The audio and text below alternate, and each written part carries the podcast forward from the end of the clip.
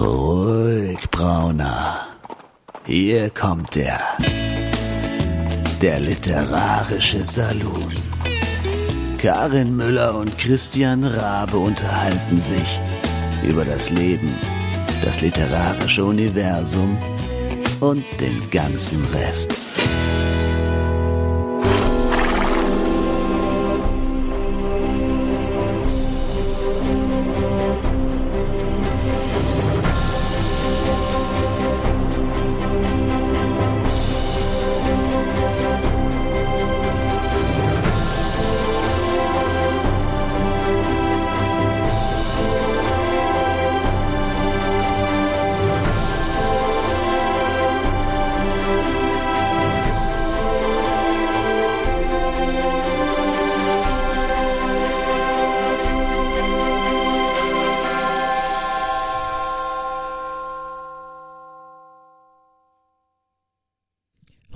Habe ich Gänsehaut.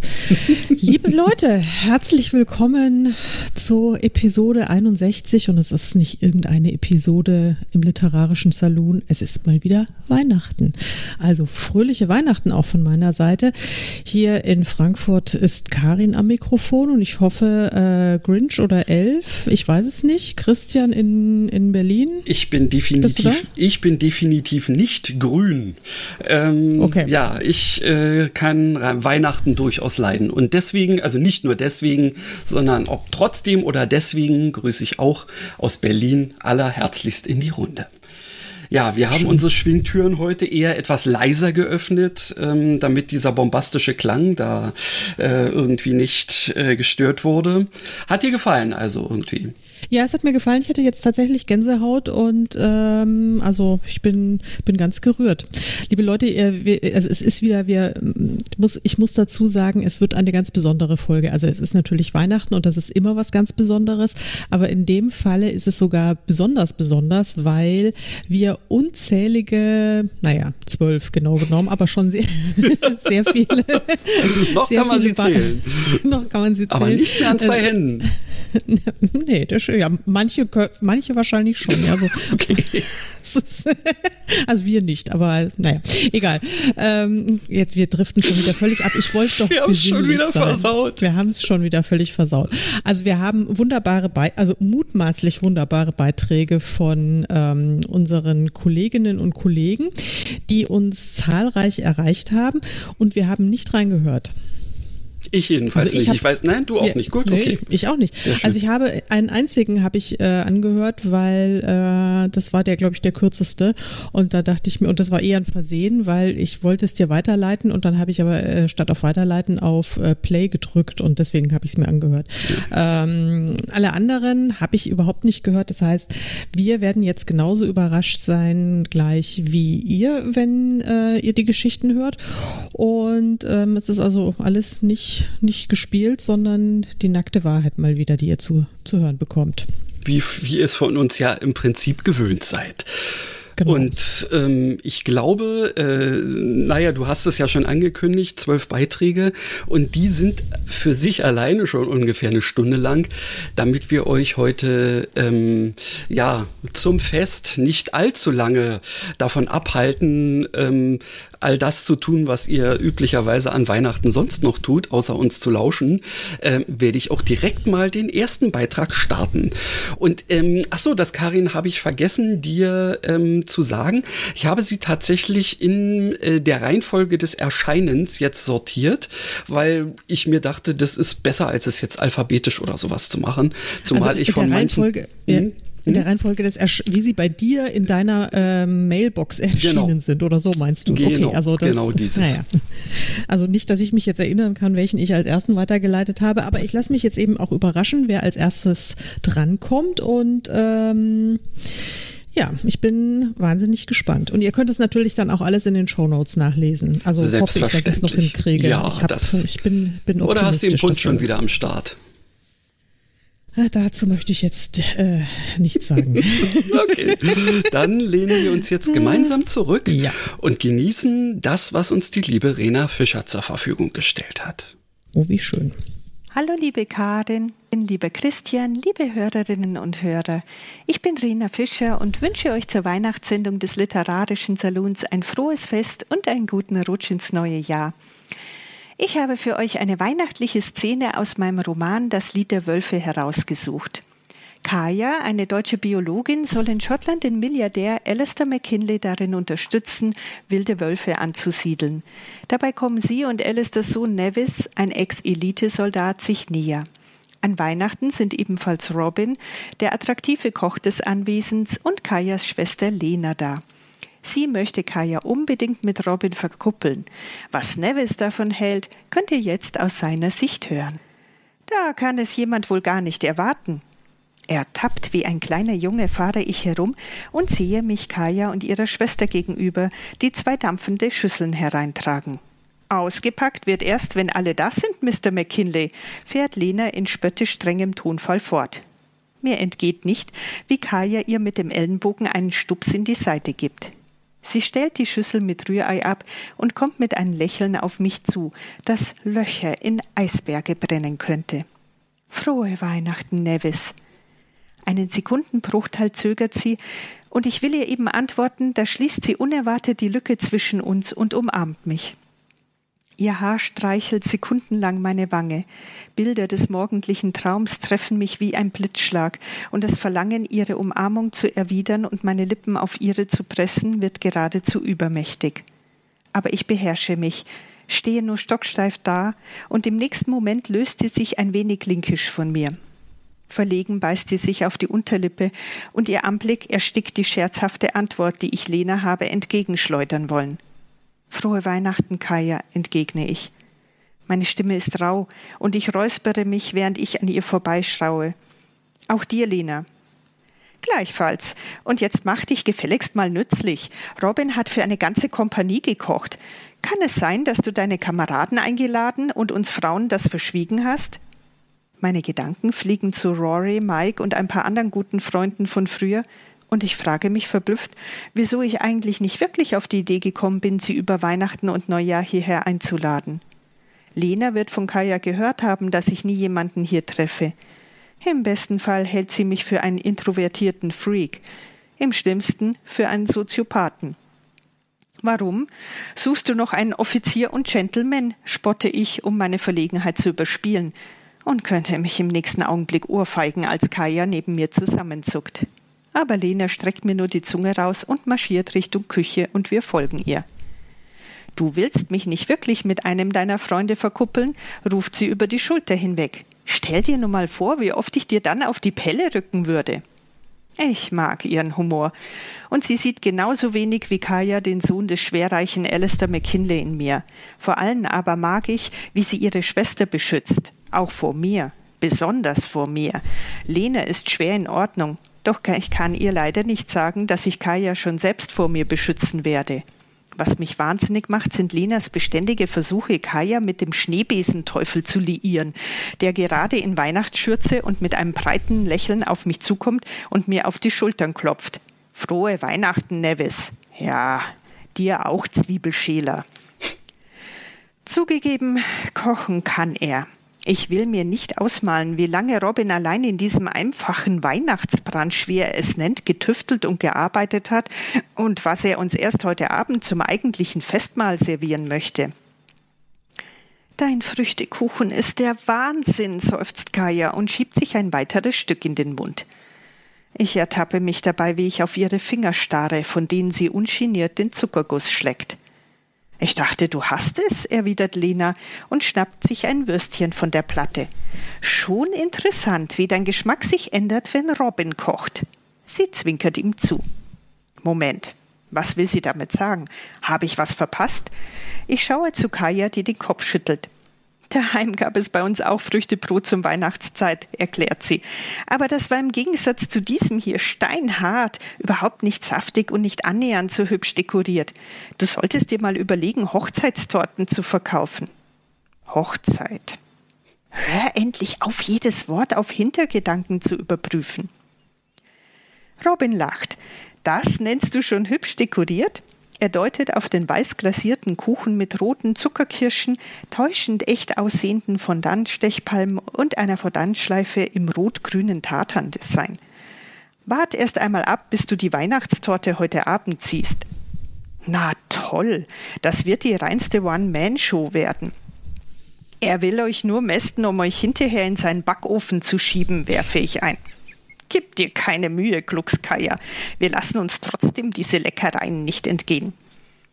Wie wäre es denn mit einem netten kleinen Lauf hinterher zum Kalorienabbau, schlage ich vor. An Weihnachten? Hast du einen Knall? ruft Lena.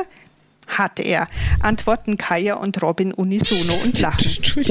Dem anderen hätte ich das übel genommen, aber ich kenne die beiden mittlerweile gut genug, um zu wissen, dass es keine Anspielung auf meinen Geisteszustand ist. Tut es besser nicht, ruft Robin und hebt drohend das Messer. Es sei denn, ihr seid scharf auf wochenlangen Muskelkater und unendliches Leiden beim Treppensteigen. Die Küchendämpfe haben ihn nur über die Jahre weichgegart und jetzt macht er schon nach hundert Metern schlapp, spotte ich. Sagt der Kerl, der sich ausschläft, während Mark und ich den Weihnachtsbaum im Wald schlagen. Du glaubst, du bist mit dem Holzhacken überleben? Mr. Williams hat eine Menge grober Holzscheite im Schuppen zum Kleinhacken. Von mir aus können wir sofort starten. Ich reibe mir die Hände. Stopp! Bevor ihr hormongesteuerten Highlander euch vollkommen sinnlos draußen verausgabt, können wir vorher bitte die Geschenke auspacken? fragt Lena augenrollend und steht vom Tisch auf. Ja, Entschuldigung entschuldigt, dass wir gerade eben reingeprustet haben und das noch zu einer eher äh, unpassenden Stelle, wenn ich, ich habe den Rest leider gerade gar nicht so richtig mitgekriegt in diesem Moment, denn ja, Karin kann dazu sicherlich mehr sagen als ich, aber sie hat mir vorher schon so ein kleines bisschen was angedroht, ähm, was jetzt sich dann auch tatsächlich verwirklicht hat. Erzähl uns ja, doch wir, mal. Wir, wir haben ein, ein paar Special Effects wahrscheinlich heute dabei und im Moment ist er sehr special. Wir wir haben ja jetzt seit ein paar Tagen, ihr habt es vielleicht mitbekommen, ich habe es ja ungefähr drei Millionen Mal angekündigt auf allen Kanälen. Wir haben wieder einen Hund, ähm, Scotty, äh, knapp zehn Wochen alt und ähm, ein kleiner Rotzlöffel, ich kann es nicht anders sagen. er ist wirklich zuckersüß, aber er hat nur Unsinn in der Birne. Und vorhin hat er noch so zauberhaft geschlafen und jetzt hat er sich wirklich original ein, ähm, ein Weihnachtsplüschi, äh, das er geschenkt bekommen hat, aus seiner Spielzeugbox gezogen. Und ähm, da ist so ein Quietscher drin. Das ist also ein, ein Rentier und vorhin hat er eben herzhaft auf dieses ja. Ding drauf gebissen. Und ich kann jetzt auch nicht aufstehen und sie wegnehmen. Ja, naja. Also, ähm, liebe Leute und vor allen Dingen, liebe Rena, vielen herzlichen Dank für diese wunderbare Leseszene. Du weißt, ich habe deinen Roman mit großem Vergnügen gelesen und ähm, ich weiß auch, dass es in diesem Roman ebenfalls einen Welpen gibt, allerdings keinen äh, verzogenen Airedale-Fratzen, so wie ich einen habe, sondern einen ähm, einen Wolfshybriden, also ein Mischling aus, ähm, aus Wolf und, und Hund. Und ähm, ja, das ist auch eine, ein, das hat mich besonders berührt, diese, diese, diese Hundegeschichte. Egal, also liebe Rena, ich glaube, du wirst mir verzeihen, dass Scotty hier ähm, für kleine Special Effects gesorgt hat und vielen, vielen Dank für den schönen Ausschnitt und allen HörerInnen kann ich diesen Roman, Das Lied der Wölfe, wirklich aus tiefster Seele empfehlen. Kann man sehr gut lesen, auch nicht zur Weihnachtszeit. Mhm. Ja. Hört sich mal wieder sehr interessant an. Aber ich meine, gut, uninteressante Gäste haben wir hier ja sowieso nicht. Äh, insofern äh, ist das ja eigentlich ganz klar. Ähm, Sowieso.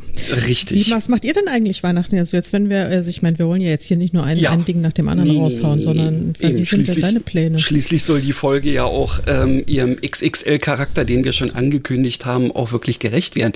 Ja, was machen wir zu Weihnachten? Also tatsächlich ähm, ist der Heiligabend ähm, in unserem äh, äh Hause jetzt eher wie soll man das sagen? Ähm, also nicht so sehr auf Familienfeier getrimmt, ja, das kann man, das kann man durchaus sagen. All dieweil ähm, äh, Simone für äh, mit der Kirchengemeinde einiges äh, zu tun hat. Ähm, mhm. Und da ähm, ist sie dann ständig am Hin und Her hirschen ähm, und Dinge und Sachen machen. Wir werden es uns zwischendurch ähm, maximal gemütlich machen und dann werde ich sicherlich auch irgendwie zu der na, Mitternachtsandacht äh, irgendwie äh, mitgehen, weil das ist natürlich immer schon noch ein bisschen was Besonderes. Ähm, Wenn es dann auch ähm, danach noch ein kleines bisschen Feuer oder Glühwein oder sowas gibt, bin ich ja sowieso dabei. Äh, schauen wir mal. Ich weiß es nicht, äh, ob das ähm, der Fall sein wird, aber es ist auf jeden Fall, auch wenn ich ja nicht religiös bin, das habt ihr sicherlich schon im Verlauf der letzten Jahre mitbekommen. Ähm, es ist durchaus so, dass ich äh, mit äh, den christlichen äh, Feierlichkeiten rund um Weihnachten durchaus was anfangen kann. Ja. Das Sehr ist schön. also erstmal so der Heiligabend und naja, dann die, ähm, die zwei Feiertage werden sicherlich dann familiärer, also meine Kinder und ähm, irgendwie Eltern und so in der Richtung werden dann in verschiedenen Konstellationen ähm, entweder bei uns oder wir gehen hin oder sowas gemacht werden. Es wird auch sicherlich ein Weihnachtsbraten in dem Sinne geben. Ja, das denke ich mal ist so grob die Richtung, die es hoffentlich nehmen wird. Man weiß es ja vorher nie. Man weiß es vorher nicht. Vielleicht sollten wir dazu sagen, wir nehmen heute am 21. auf, also wirklich tatsächlich kurz vor, vor dem Fest. Ähm, aber die Zeiten waren ja selten so unsicher wie im Moment. Das heißt, man weiß eigentlich irgendwie gar nichts, was morgen, übermorgen oder gar in drei Tagen sein wird. Aber ähm, wir kriegen das hin. Genau. also ich, ich denke mal, bei, bei uns sind sowieso alle so vorsichtig wie möglich ähm, und äh, da wir alle ähm, auch komplett äh, unser, unseren Impfpass voll haben mit allen möglichen Dingen, ähm, sind wir da auch zuversichtlich, dass das äh, passen wird. Insofern, ja, ja. das soll das letzte über die aktuelle Situation gewesen sein. Ja, ja in diesem Sinne ähm, würde ich mal sagen, ähm, was der liebe Ruprecht, ähm, es, es, passt ja irgendwie schon, ich, ist, mir erst im Nach ist, ist mir erst im Nachhinein aufgefallen, ähm, dass tatsächlich der Name ja sogar äh, Programm sein Programm könnte. Mhm. Ähm, ja, er hat auch für uns ähm, ein, äh, eine kleine kurze Ansage. Ich glaube, das ist das ähm, das kürzeste aller äh, unserer Beiträgchen. Ähm, aber wir schauen einfach mal oder wir hören einfach mal, was er uns dazu sagen hat. Unbedingt. Hallo, hier spricht Prinz Rupi, der Bücherprinz. Liebe Karin, lieber Christian, ich wünsche euch und euren Hörerinnen und Hörern eine tolle Vorweihnachtszeit und schicke ein paar Verse auf die Reise durch den Äther. Ich starre auf zwei Monitore und sehe die Welt vorüberziehen. Es wirkt, als ob allein ich schmore im Süden meiner Stadt Berlin. Die Menschen eilen, rasen, hasten. Ihr Glück ist oft nur blinder Schein. Ein jeder trägt selbst seine Lasten und jeder stirbt für sich allein. Mit diesen etwas besinnlicheren Gedanken. Macht euch nicht verrückt in der Vorweihnachtszeit. Denkt lieber ans Sein statt ans Haben und lasst es euch gut gehen. Euer Rupi. Ja, das kann man so unterschreiben, absolut. Vielen Dank, Rupi. Ähm, wer soll, ja, wenn wir uns das nächste Mal sehen, das ist ja bei uns zwei Berlinern durchaus äh, eine Möglichkeit, dann werde ich mich nochmal ganz persönlich bei dir bedanken. Ja, und falls wir uns auch mal wiedersehen, bedanke ich mich natürlich auch persönlich, aber ich mache es jetzt auch schon mal ganz herzlich hier über diesen Kanal. Danke für diesen schönen, ähm, besinnlichen Beitrag. Jeder stirbt für sich allein. Ist jetzt, ja, also es ist leider wahr. Also ich meine, hilft einem ja keiner in der Regel. Man ist, das naja, wollen wir also jetzt, jetzt, lieber nicht weiter thematisieren, sonst biegen wir wieder in eine falsche Richtung ab. Wir biegen wieder in eine falsche Richtung ab. Auf jeden Fall, ähm, es stimmt natürlich. Also macht euch nicht verrückt, äh, auch wenn jetzt die Vorweihnachtszeit, äh, wenn ihr das zu hören bekommt, schon vorbei ist und wir voll im Hardcore-Fest drin sind. Ähm, auch da gilt es, macht euch nicht verrückt. Äh, es ist alles es ist eigentlich, es ist, es ist nur Weihnachten. Da, es passiert nichts Schlimmes, außer dass hier meine kleine Hyäne da rumknurrt. Was, was, was wird das denn, Scotty? Der hat jetzt hier seinen, seinen Welpenrasen. Aber wir hören das, davon, oder? wir hören davon nur so ein bisschen, so ein ganz kleines bisschen im Hintergrund. Oh Aber äh, beim Thema ähm, Hardcore Weihnachtsstress und hast du nicht gesehen, äh, wie sieht's bei euch aus? dann irgendwie, wenn es ähm, denn dann losgeht? Ja, wenn es dann losgeht, äh, also wahrscheinlich ziemlich entspannt. Äh, Wie es äh, im Moment aussieht, wird äh, Jan den Heiligabend ähm, tatsächlich bei seinen Eltern in Köln verbringen. Da muss er ja auch zwei Stationen abfahren. Ähm, und das heißt, äh, Scotty und ich sind zunächst alleine, aber wir bekommen dann Besuch von einer lieben Frankfurter Freundin und, und, und Kollegin, die auch schon mal hier im Podcast war übrigens. Mhm. Und dann machen wir uns hier irgendwie schon mal einen netten äh, Weihnachtstag, also Heiligabend. Und Jan kommt dann irgendwann im Laufe des äh, früheren oder späteren Abends auch wieder zurück, hoffentlich. toi, toi, toi. und dann ähm, und dann feiern wir einfach weiter. Und ich meine, ich glaube, die Feiertage, das wird auch alles ganz, äh, ganz, ganz entspannt und gemütlich. Es gibt leckeres Essen und ansonsten gibt es vor allen Dingen äh, sehr viel Welpen-Action, zweifellos. Der kleine Absolut. Kerl ist wirklich. Äh, er macht seiner Rasse alle Ehre. Ja, er hat also vor allen Dingen, ich habe echt vergessen, wie anstrengend so ein Welpe ist. Es haben mir ja alle gesagt, du musst mal gucken, äh, die, die, du wirst das alles vergessen haben. Und ich, ja, aber ich kann mich doch noch dran erinnern. Vor allen Dingen, ich habe ja auch äh, Tonis Leben ja auch sehr gut dokumentiert in zahllosen Blogbeiträgen und sonstigen, mhm. aber ähm, ja, wie soll ich sagen? Die Natur hat es schon so eingerichtet, dass, äh, dass das Frauen tendenziell eher früher Kinder bekommen sollen. Und ganz ehrlich, okay. äh, ich glaube, das gilt, also ich meine, mein, ich, ich, ich habe ein ganz krasses Schlafdefizit.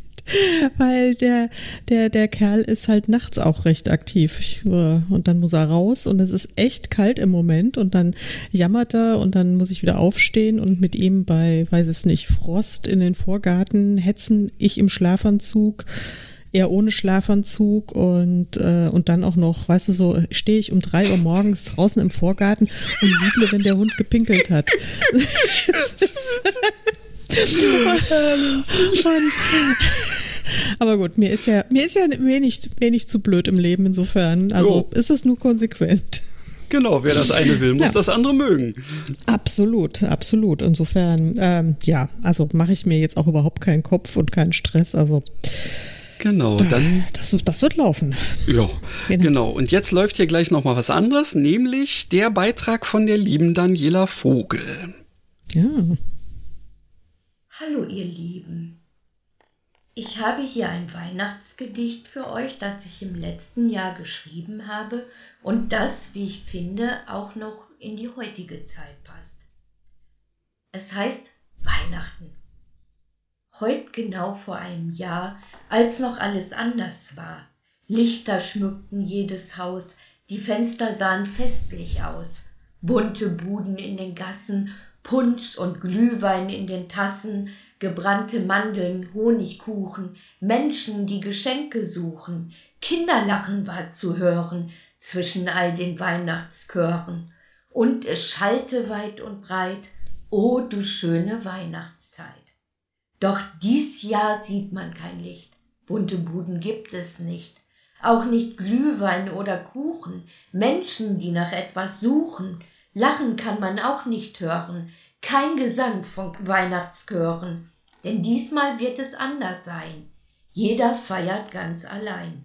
Und leise klingt es weit und breit, o du stille Weihnachtszeit. Vielleicht hatten wir vergessen, was wir alle mal besessen. Liebe, Glück, Zufriedenheit, leider nur zu wenig Zeit, um uns darauf zu besinnen, die Freude an den kleinen Dingen. Nicht Geschenke und Kommerz dringen tief in unser Herz. Nein, es sind ganz andere Sachen, die uns wirklich glücklich machen. Und vielleicht klingt es dann weit, o du gnadenvolle Zeit. Schöne Weihnachten euch allen. Ach, also ich finde das wirklich so toll, wenn, äh, wenn Menschen dichten können und äh, sich die Mühe machen, da äh, wirklich Verse zusammenzuzimmern und das so kunstvoll machen wie Daniela. Vielen, vielen herzlichen Dank, meine liebe Mitwriting Sassenach. Das war jetzt schon die zweite hier aus meiner, ja. aus meiner Schottland-Truppe. Und als, als wenn wir es irgendwie geplant hätten, passten die beiden Beiträge, äh, die jetzt hintereinander kamen, ja auch wunderbar zusammen, denn sie haben ja quasi das Gleiche gesagt auf verschiedene Art und Weise. Ja, ja, sehr schön.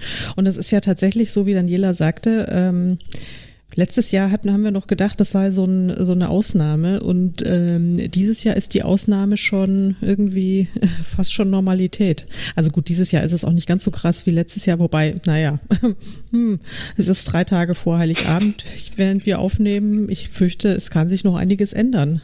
You never know, genau. You never know. Naja, aber sehr, sehr schön. Vielen herzlichen Dank auch für deinen Beitrag, liebe Daniela. Genau, und jetzt die Nummer vier. Gottes Willen. Scotty, bist du irre? Ich sehe es hier nur wackeln. Es steht mir gegenüber ein, äh, ein, ein, ein, ein, zusammengeklappter hölzerner ähm, Wäscheständer. Da hatte ich heute noch Wäsche getrocknet und, ähm, und er hat da jetzt, ich plötzlich wackelt dieses Ding und äh, und ich habe gedacht, es fällt gleich um, weil der Hund da unten dran rum äh, gemacht. Äh, ja. Das wird lustig. Herr, Herrchen, führst du mal den Hund bitte ab, wenn es geht. Ah, jetzt ist. ja, der Hund hat keine Lust. Scotty, geh, nein, geh mal, geh mal zum Papa. Und das ist alles aufgenommen. Es ist wirklich großartig.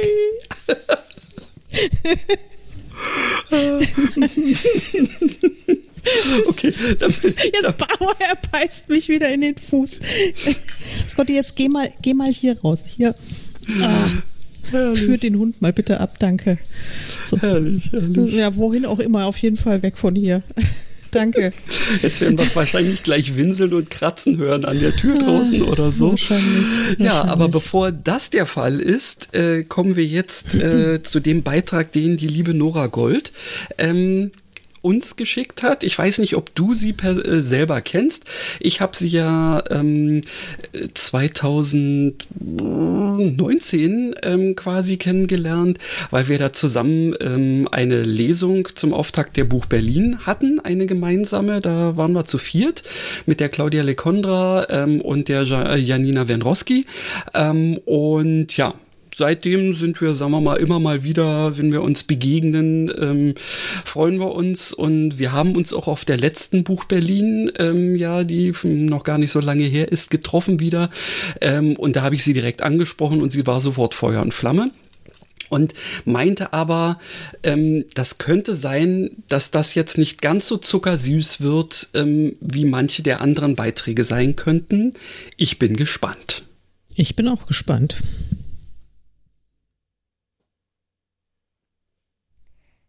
Aus dem Roman Und über uns schwebt Wilhelmine von Nora Gold. Gelesen von der Autorin. Schritt für Schritt schleppte sich Wojtek Adamski zu dem Hinterhof, an dessen Ende ein alter Schuppen stand.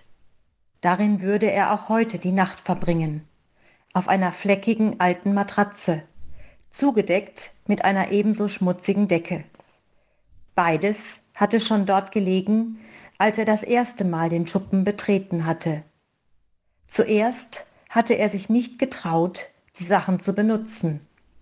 Er wollte von dessen Besitzer keine Prügel beziehen, sondern nur einen halbwegs geschützten Ort zum Schlafen haben, um bei dieser Dezemberkälte nicht zu erfrieren. Wojtek war vorsichtig geworden. Zu viel hatte er schon erlebt, seit er kein festes Dach mehr über dem Kopf hatte. Da wartete er lieber erst einmal ab.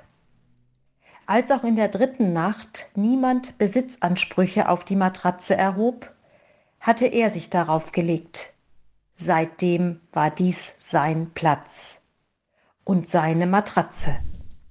Dass inzwischen noch mehr Menschen, die keinen festen Wohnsitz hatten, diesen mit wilden Pflanzen überwucherten Schuppen im Hinterhof eines leerstehenden Hauses entdeckt hatten, störte Wojtek nicht. Solange die anderen friedlich blieben, war es gut, wenn sie zu mehreren waren. Bestimmt waren Karl und der andere, der mit dem schlimmen Husten, dessen Namen sich Wojtek einfach nicht merken konnte, auch jetzt wieder dort. Dann wäre er wenigstens nicht allein. Er fühlte sich heute Abend schrecklich schwach und er zitterte noch immer ein wenig. Diese Frau, wie sie ihn angelächelt hatte.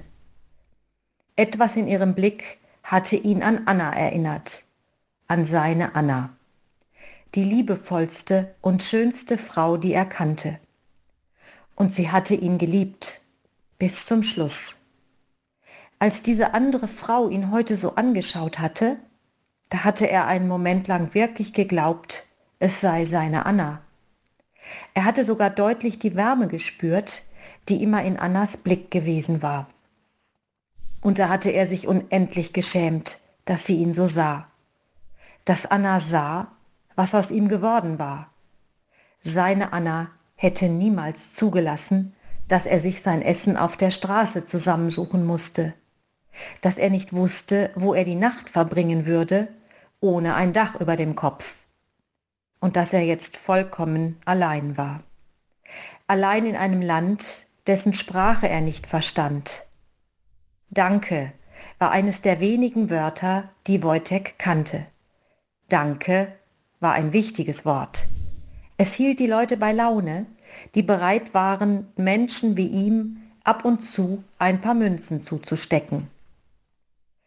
Doch heute war es anders gewesen. Nicht nur, weil diese Frau ihn an Anna erinnert hatte. Da war etwas in ihrem Blick gewesen. Als sie ihn angeschaut hatte, war es ihm wie ein Gespräch zwischen ihnen vorgekommen. Ein Gespräch ganz ohne Worte. So etwas hatte Wojtek noch nie erlebt. Zumindest nicht mit einem fremden Menschen. Er hatte so lange schweigen müssen. Und jetzt hatten ihre Blicke miteinander gesprochen. Darum hatte er weinen müssen. Er hatte sich schnell abgewandt, weil plötzlich und ohne Vorwarnung sein ganzes armseliges Leben an ihm vorbeigezogen war. Wie ein Film war es Szene für Szene weitergeflimmert. Seine Mutter, sein Vater, der kleine Ort südlich von Krakau, in dem er aufgewachsen war, die Schule, auf die ihn seine Eltern geschickt hatten, und sein Lehrer, Herr Kenopatzki, der Wojtek so viel beigebracht hatte. Dann seine Ausbildung zum Steinmetz, Kaum hatte er seinen Gesellenbrief in der Tasche gehabt, hatte er seine Anna kennengelernt. An dieser Stelle war der Film vor seinem geistigen Auge plötzlich ganz langsam gelaufen. Anna, seine große Liebe. Anna, die ihm immer gesagt hatte, wie viel Talent er habe und dass er unbedingt an der Akademie studieren solle, dass er seinen Traum leben müsse. Anna hatte niemals locker gelassen, wenn sie sich etwas in den Kopf gesetzt hatte. Und seit sie von Wojteks Traum wusste, hatte sie alles daran gesetzt, dass sich dieser auch erfüllte. Einige Jahre später hatte Wojtek es tatsächlich geschafft. Er hatte nicht nur sämtliche Voraussetzungen erfüllt, die er für ein Studium brauchte, er hatte sogar ein Stipendium dafür erhalten. In Warschau, wo Vergangenheit und Gegenwart aufeinanderprallten und sich so wunderbar ergänzten. Der moderne Teil der Hauptstadt mit seinen silbernen Türmen und die Altstadt, durch die unverkennbar der Geist der vergangenen Jahrhunderte wehte. Wojtek hatte diese Stadt vom ersten Moment an geliebt. Die Aufbruchstimmung, die er überall auf den Straßen spürte, und die Menschen, die elegant gekleidet von einem Ort zum anderen hetzten. Diese Stadt war lebendig. Davon zeugten auch die vielen Cafés mit ihrem besonderen Flair, in denen Studenten mit ihren Laptops Tisch an Tisch mit Businessleuten und Touristen saßen. Er und Anna hatten eine winzig kleine Wohnung in dieser Stadt bezogen, in der sie glücklich miteinander waren. So glücklich, dass nichts und niemand sie je auseinanderbringen könnte. Das hatten sie damals wirklich geglaubt. Wie viel Freude und Erfüllung ihm das Studium gebracht hatte und wie stolz Anna auf ihn gewesen war an dem Tag, als Wojtek sein Examen bestanden hatte. Mit Bestnote. Als Überraschung hatte Anna ein großes Fest für ihn ausgerichtet. Auf dem Land, woher sie beide kamen, hatten sie mit ihren Freunden und Familien die ganze Nacht getanzt, getrunken und gegessen. Es war einfach herrlich gewesen. Bald darauf wurden Wojteks Bilder in einer großen Galerie in Warschau ausgestellt. Das war sein Durchbruch gewesen. Er wurde bekannt und bekam für seine Kunst viel Geld. Er fand das nicht immer gerechtfertigt, doch es sicherte ihnen ein gutes Leben. Zehn Jahre später starb seine Anna. Einfach so. Und er verlor jeden Halt. Schließlich sogar seine nicht Kunst. ins Kabel beißen. Wie gern würde er wieder mit Pinsel und Farbe etwas schaffen, das mehr war als ein paar Linien. Deine Striche fangen das Leben ein, hatte Anna immer gesagt und sich dann lange in ein neues Bild versenkt. Der Anblick deiner Kunst macht mich glücklich, war ein anderer Satz von ihr gewesen und dass diese eine ungeahnte Kraft habe. Doch Wojteks Kunst hatte nicht die Kraft besessen, Anna hier auf der Erde zu halten. Jetzt hatte Wojtek den Hinterhof fernab des ganzen Weihnachtstrubels erreicht, in dem der Schuppen mit seinem Schlafplatz war. Aus einer Ecke hörte er Schnarchgeräusche, die kamen von Karl. Da hinein mischte sich in unregelmäßigen Abständen der rasselnde Atem des Mannes mit dem schwierigen Namen. Leise seufzend legte sich Wojtek auf seine schmutzige Matratze.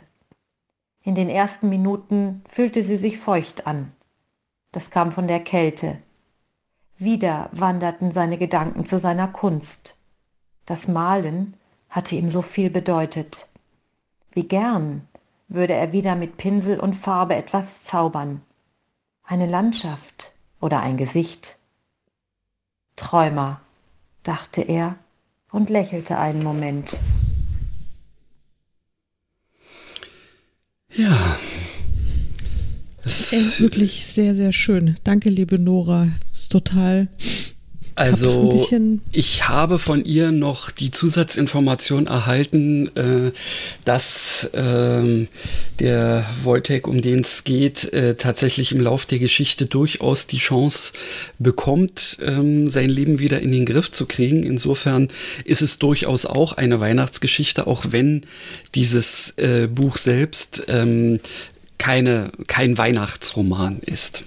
Das wollte ich ja. bloß dazu noch gesagt haben.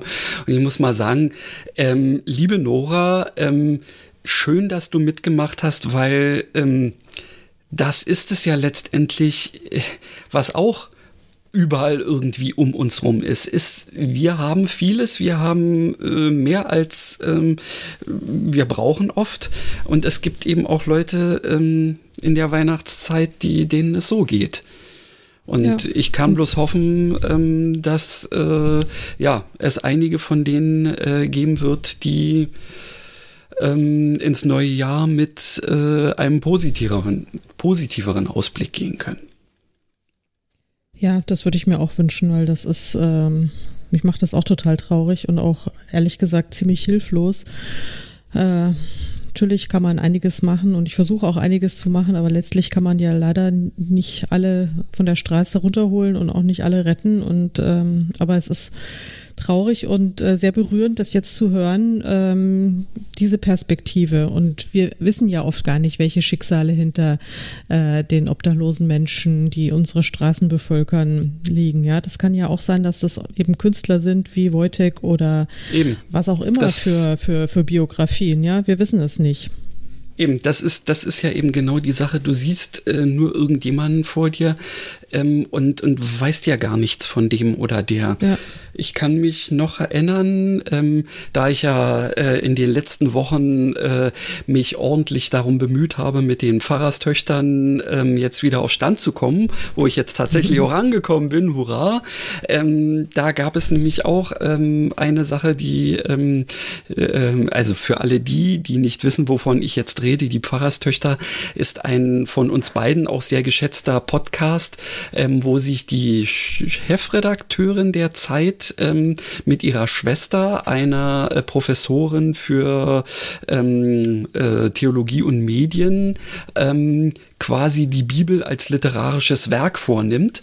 Ähm, und ich als eher, naja, nicht so christlich ähm, involvierter Mensch äh, habe mir gedacht, na, so kannst du dir die Bibel mal geben. Und mhm. ich fände das nach wie vor ähm, sehr interessant, wie sie sich der Sache widmen. Und sie hatte da dann, ähm, ich glaube, es war für Weihnachten 2020 äh, für die Folge äh, dann auch ähm, äh, mal was erzählt von einem ihrer ähm, ja, ähm, Schreibenden, äh, die sich den mehr oder weniger Spaß gemacht haben, sich quasi ähm, wie Maria und Josef in eher verwahrlostem Zustand zu verkleiden verkleiden und dann ähm, durch irgendein Villenviertel zu ziehen, in der Hoffnung, irgendwo ähm, vielleicht wenigstens äh, mal Hilfe zu kriegen oder so. Es ist so, ähm, die meisten Leute ähm, sehen als allererstes, ja, wer ist das? Ja, ähm, so in der Richtung kenne ich nicht und will ich vielleicht auch gar nicht kennen. Und ich habe mich da auch mit, äh, mit meiner Freundin drüber unterhalten. Und sie meinte, das Schlimme ist ja, dass die Zeit inzwischen so geworden ist, dass man ähm, hier, äh, also diesen ersten Impuls, da helfe ich doch, ähm, schon fast wieder für sich selber abwirkt, weil man gar nicht weiß, ob man hinterher nicht sogar ähm, ja irgendeiner irgendeiner Diebesbande oder so dadurch dann aufsitzt. Ja, weil äh, die ja inzwischen auch ähm, solche Tricks drauf haben. Hm. Und das finde ich echt fies. Ja, total. Also das ist auch was, das mich wirklich total deprimiert und auch super traurig macht. Also nicht nur, dass es eben diese Schicksale faktisch gibt, sondern dass äh, diese Menschen auch noch äh, im Grunde doppelt betrogen werden. Ja? Also das ist äh, wirklich der letzten Chance quasi beraubt werden häufig. Und das ist wirklich ganz, ganz, ganz entsetzlich und grauenvoll. Aber gut, ich meine, ich äh, kenne diese, diese Gedanken und diese Impulse ja selbst auch. Also ich habe diese Gedanken natürlich auch alle und bin auch äh, vorsichtig und skeptisch und ähm, vielleicht nicht ganz so herzlich äh, und großzügig, wie ich gerne wäre oder vielleicht sogar sein sollte. Also das, ja, ich glaube, das geht den meisten von uns so. Allerdings, ja, ja. ja. Ähm, wollen wir mal hören, was Sandrine Dupont ähm, uns mitgebracht hat? Ja. Vielleicht bringt mal, uns, ich muss hm? gerade noch mal meine kleine Hyäne zu, zusammen. Äh, nicht den Teppich fressen. Ja, hau ab. Gottes Willen. Der nutzt es jetzt wirklich aus. Ja, natürlich, aus. klar. Er, er weiß, dass ich, du gerade nicht weg kannst da. Ja. Und äh, nein, denk gar nicht dran. Denk nicht dran. Mann. Okay, ähm, hören wir uns den Beitrag von Sandrine an und ähm, ich bin, ich gespannt. bin sehr gespannt. Genau. Hallo, ich bin Sandrine und ich lese euch eine Kurzgeschichte aus meinem Buch Ein ungewöhnliches Weihnachtsfest vor. In diesem Buch treffen sich alle meine Protagonisten und das sind ganz schön viele, 22 und sie treffen sich in Aspen, Colorado, um zusammen Weihnachten zu feiern. Das Buch ist letztes Jahr erschienen und das ist, wie gesagt, die Kurzgeschichte daraus. Alle, alle, kommandierte Nikolai seine Frau durch den Flughafen. Die kleine Alexandra auf dem Arm stürmten sie durch die Abflughalle. Niemals würde er zugeben, dass ihm Angst und Bange war, seinen allerersten Flug anzutreten, unter keinen Umständen. Das knapp zweijährige Mädchen auf dem Schoß saßen sie wenig später endlich im Flugzeug Richtung USA. Entspann dich, Nikolai, beschwichtigte ihn Helena lächelt. Das Reisen mit diesen großen Maschinen gilt als absolut sicher. Denk daran, wir haben schon ganz andere Transportmöglichkeiten genutzt. Es war etwas über drei Jahre her, seit Nikolai unverhofft in Frankfurt aufgetaucht war und erklärt hatte, er stamme aus dem Jahre 1913. Doch wie sich zeigte, entsprach alles der Wahrheit. Gemeinsam waren sie zurück in seine Zeit gereist und hatten versucht, den nahenden Ersten Weltkrieg zu verhindern. Leider erfolglos, wie man aus den Geschichtsbüchern wusste. Ich weiß, meine Liebste, trotzdem ist mir unwohl dabei, unser Schicksal der Technik anzuvertrauen. Seine Anspannung ließ erst nach, als sie die endgültige Reisehöhe, so nannten sie es, erreicht hatten. Nach Zwischenstopps in Chicago und Denver erreichten sie müde und ausgelaugt Aspen, Alexandra war irgendwann auf dem Arm ihres Vaters eingeschlafen. Sieh dir nur diese Berge an, schwärmte Helena, als der Hotelbus die schmalen Straßen durch die Rocky Mountains fuhr. Dagegen ist unser Taunus ja ein kleiner Hügel und so viel Schnee habe ich noch nie gesehen. Endlich wieder festen Boden unter den Füßen entspannte sich auch Nikolai und atmete tief ein und aus. Die Luft hier ist auch ganz anders, so sauber. Im Hotel angekommen, geleitete man sie zu einer geräumigen Suite in der obersten Etage. Alexandra hatte ein eigenes Zimmer, darauf hatten sie bestanden. Schließlich war dieser Urlaub so etwas wie ihre Flitterwochen, die sie damals nicht hatten machen können. Sie würden die gemeinsame Zeit in vollen Zügen genießen. Die Hotellobby war festlich geschmückt und es roch wie auf einem Weihnachtsmarkt. Die riesige Tanne in der hintersten Etage, in der hintersten Ecke war mit funkelnden Glaskugeln und Kristallen geschmückt. Alles leuchtete und sah atemberaubend aus. Da Helena und Nikolai in ihrer Suite den meisten Platz hatten, versammelten sich alle nach dem Frühstück am Weihnachtsmorgen bei ihnen. Nur die Hunde hatten Mike und Leo in ihren eigenen Zimmern zurückgelassen. Keine machte es etwas auf, aus dem Boden zu setzen. Nikolai hatte einen kleinen Weihnachtsbaum organisiert, der nun geschmückt mit Lichtern und bunten Kugeln auf dem niedrigen Tisch vor dem Fenster stand. Was für ein ungewöhnliches Weihnachtsfest, seufzte Sarah und lehnte sich an ihren Mann Adam. Ja, aber ich könnte mich glatt daran gewöhnen, lachte Melissa auf der anderen Seite der Runde. Wollen wir dann die Geschenke auspacken? fragte Charlie in die Runde. Allgemeine Zustimmung setzte ein. Die vielen bunten Päckchen hatten sie beim Hereinkommen unter dem Weihnachtsbaum gelegt, und Nikolai als Hausherr verteilte nun die Geschenke. Nelly saß zusammen mit Rick auf dem Sofa, als dieser sein Präsent entgegennahm. Sie wollte mit dem Auspacken ihres eigenen warten, bis er fertig war. Ungeduldig zerrte Rick an der Verpackung. Was konnte das sein? Der Karton war nicht sehr groß, man könnte auch sagen, winzig klein. Endlich hatte er es geschafft. Er hob den Deckel ab und erstarrte. Was zum Himmel war das? Ein Schnuller? Staunend schaute er zu Nelly, die ihn anlächelte. Noch einmal las er den Schriftzug auf dem Schnuller. Daddys Baby. Verstand er das etwa richtig? Ungläubig sah er zu Nelly, die ihre Hände auf den noch flachen Bauch gelegt hatte. Als das, wir bekommen ein Baby? stammelte er. Im Raum war es still geworden. Keiner wollte diesen besonderen Moment verpassen. Wir werden Eltern? Tränen der Rührung und der Freude kullerten aus Nellys Augen. Melissa reichte ihr schnell ein Taschentuch. Ja, es stimmt. Meine Übelkeit war keine Magenverstimmung, wie wir erst dachten. Der Schwangerschaftstest, den ich mit Melissa gekauft habe, ist eindeutig. Wir sind schwanger. Freust du dich? Ob ich mich freue? Das ist das beste Weihnachtsgeschenk aller Zeiten. Eine neue Generation Winters wird bald in Heaven ankommen. Er hockte sich vor seine Frau und betrachtete sie. Habe ich dir je gesagt, wie sehr ich dich liebe? Dass ich der glücklichste Mann der Welt bin? Kaspar hinter ihm grummelte. Das sagen doch alle Männer, die eine tolle Frau haben. Und jeder lachte. Rick beugte sich vor und hauchte einen zarten Kuss auf Nellys Lippen und ihren Bauch. Hallo Minnie, ich freue mich schon auf dich. Nelly strich über seine Wange und lächelte. Happy Birthday, Daddy ganzen Protagonisten und ich wünschen euch ein besinnliches und ein fröhliches und entspanntes Weihnachtsfest. Ja, vielen Dank dafür. Ja, vielen Dank, liebe Sondrin. Ähm, ich, ihr habt es vielleicht mitgekriegt oder auch nicht. Ich habe mich äh, Gott sei Dank rechtzeitig gemutet, aber hier gab es jetzt gerade eine, eine Major-Hundekrise.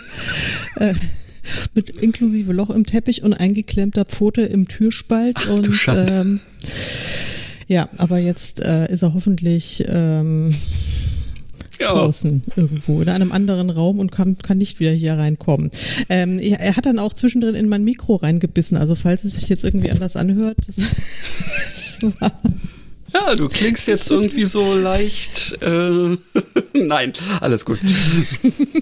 Sehr gut. Also, liebe Sandrine, ich werde mir das jetzt äh, nochmal alles anhören müssen in Ruhe, weil ich habe, glaube ich, nur 20 Prozent einer Geschichte mitbekommen, aber ich bin mir sicher, dass sie sehr, sehr, sehr schön ist und ich bedanke mich ganz herzlich, dass du dir die Mühe gemacht hast für diesen Beitrag für unsere Hörerinnen und Hörer. Das Absolut. ist ganz großartig. Vielen ja. Dank auch von mir. Wollen wir dann gleich mal weitermachen, bevor es ja. wieder Hundealarm gibt? Ja, unbedingt. Gut, dann kommt jetzt die liebe Luisa Behle äh, zu Wort. Ah.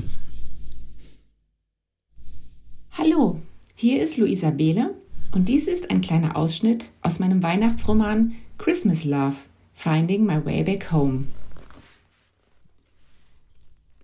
Der Abend vor Weihnachten ist dennoch wunderschön. Niemand fragt nach Logan und niemand macht mir Vorwürfe, weil er wegen mir gegangen ist.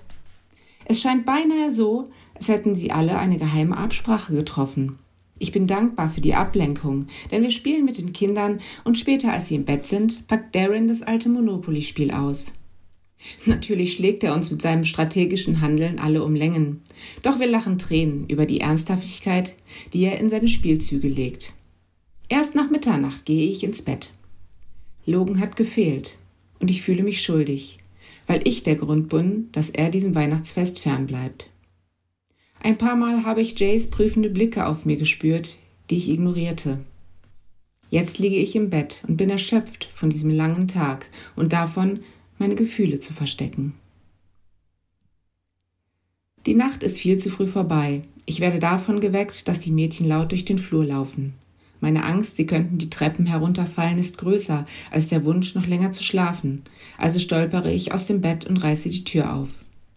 Zu meiner Überraschung steht Darren direkt davor.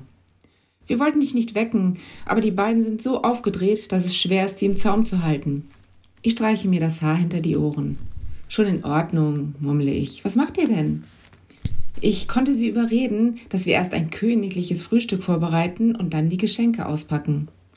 Darauf haben Sie sich eingelassen? frage ich ungläubig. Na ja, ich bin nicht sicher, ob Sie sich im Klaren darüber sind, wie lange so ein Frühstück dauern kann. Wie sich herausstellt, bemühen Sie sich zwar, geduldig zu sein, mehr als eine eilig heruntergestürzte Tasse Kaffee für uns Erwachsene und eine heiße Schokolade für die Mädchen, an der Sie nur nippen, sind aber nicht drin. Dann rennen Sie mit vor Erwartung leuchtenden Augen ins Wohnzimmer lassen sich auf ihre Knie fallen und staunen über die vielen bunten Päckchen, die wir gestern noch spät unter dem Baum drapiert haben. Es wird ein wildes Durcheinander und wenig später ist der ganze Boden von Geschenkpapierfetzen übersät. Die Mädchen sind beschäftigt, probieren ihre neuen Spielzeuge aus und wir Erwachsenen sitzen gemütlich beieinander und trinken eine zweite Tasse Kaffee.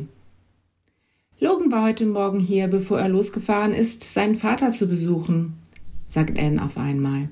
Ihr habt alle noch geschlafen. Ich starre meine Schwägerin an. Was wollte er? Er hat die Geschenke für die Mädchen schon gestern hier gelassen, aber ich denke, das Geschenk wollte er dir persönlich geben. Sie nimmt ein kleines Päckchen aus dem Regal, das mir vorher gar nicht aufgefallen ist. Mit gemischten Gefühlen nehme ich es entgegen und mir fällt der kleine Zettel auf, der gefaltet unter das Geschenkband geschoben wurde. Los, Mädchen, wir gehen schon in die Küche frühstücken, sagt Darren. Ich weiß nicht, wie es euch geht, aber mir knurrt vom anstrengenden Geschenke auspacken gehörig der Magen. Sie verschwinden in der Küche, während ich mit dem Geschenk zurückbleibe. Zuerst ziehe ich den Zettel heraus und falte ihn auseinander. Es steht geschrieben Ich hoffe, du findest es nicht unangemessen, aber ich sah es und fand, es gehört zu dir. Du hast Flügel, um an jeden Ort zu fliegen wo immer du sein willst, doch du hast auch Wurzeln, zu denen du jederzeit zurückkehren kannst. Mit zitternden Fingern entferne ich Schleife und Papier von dem Kästchen, das darunter zum Vorschein kommt.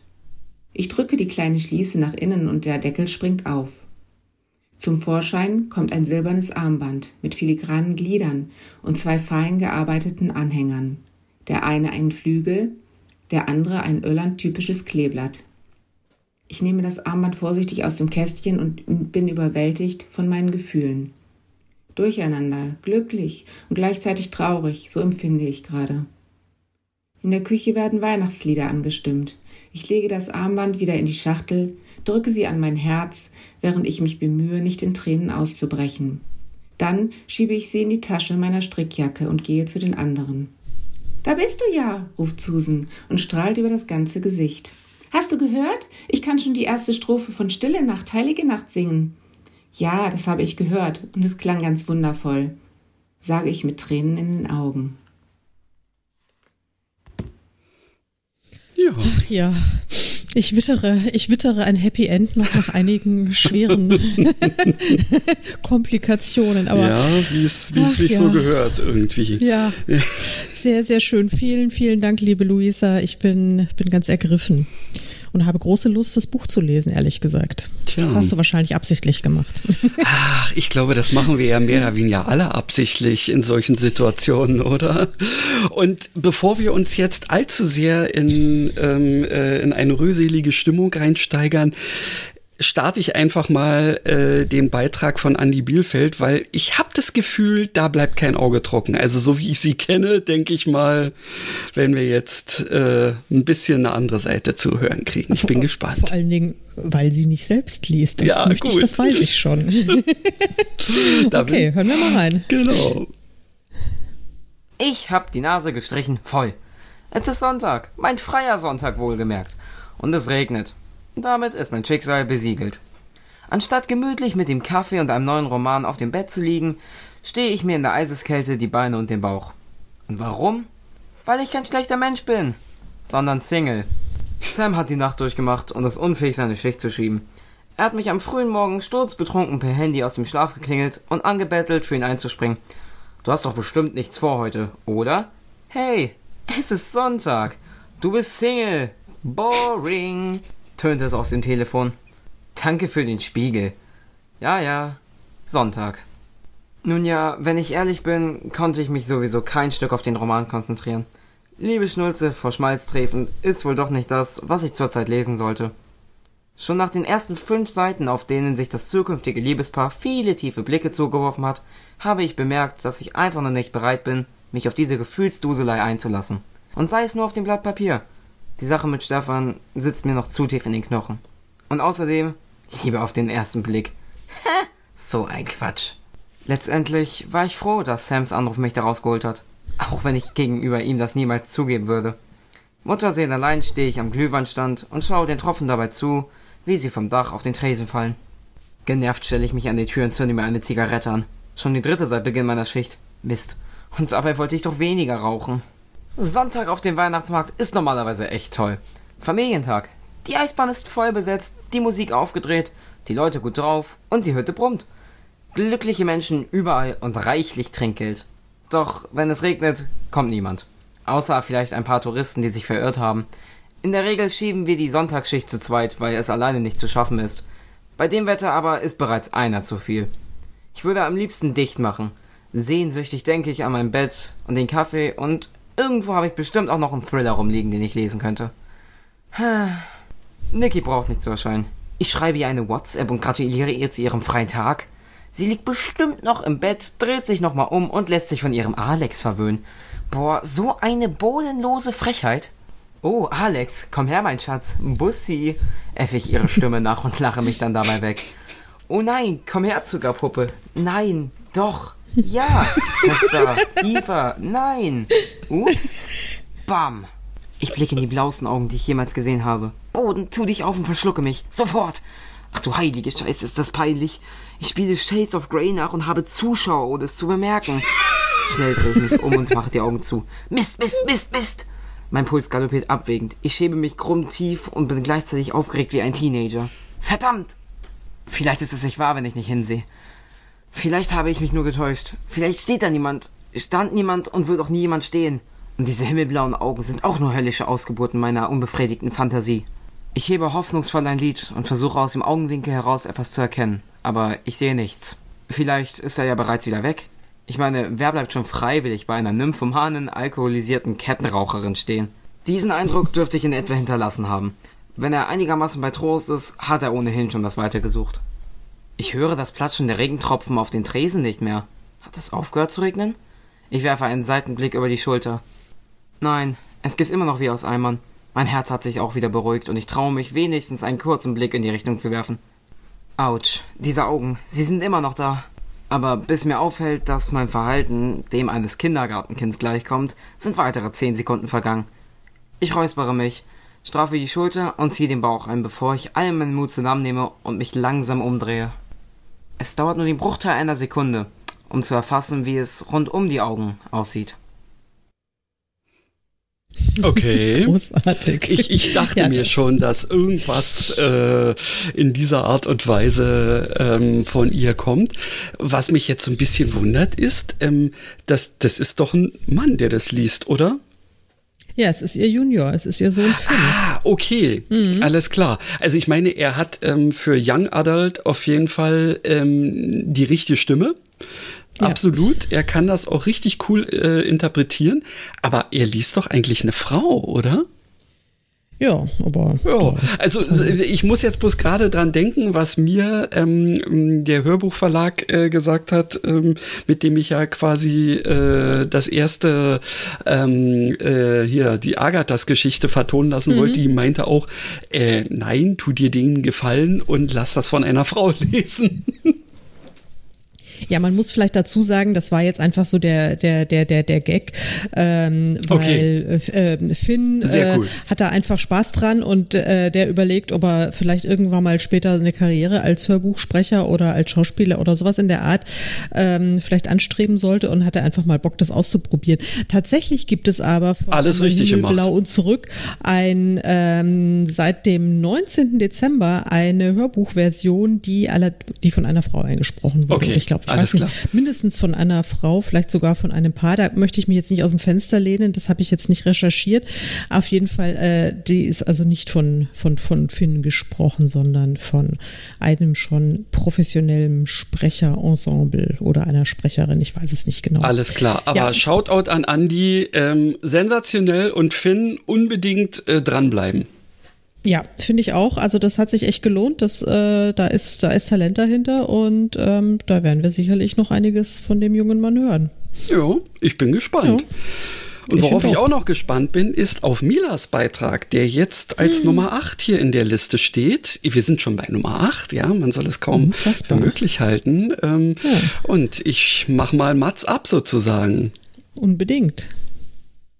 Hallo, mein Name ist Mila Summers und ich lese einen Auszug aus Weihnachten in den schottischen Highlands. Willow ist gerade auf dem Weg zu ihrer Familie und erleidet dabei eine Autopanne. Brauchen Sie Hilfe?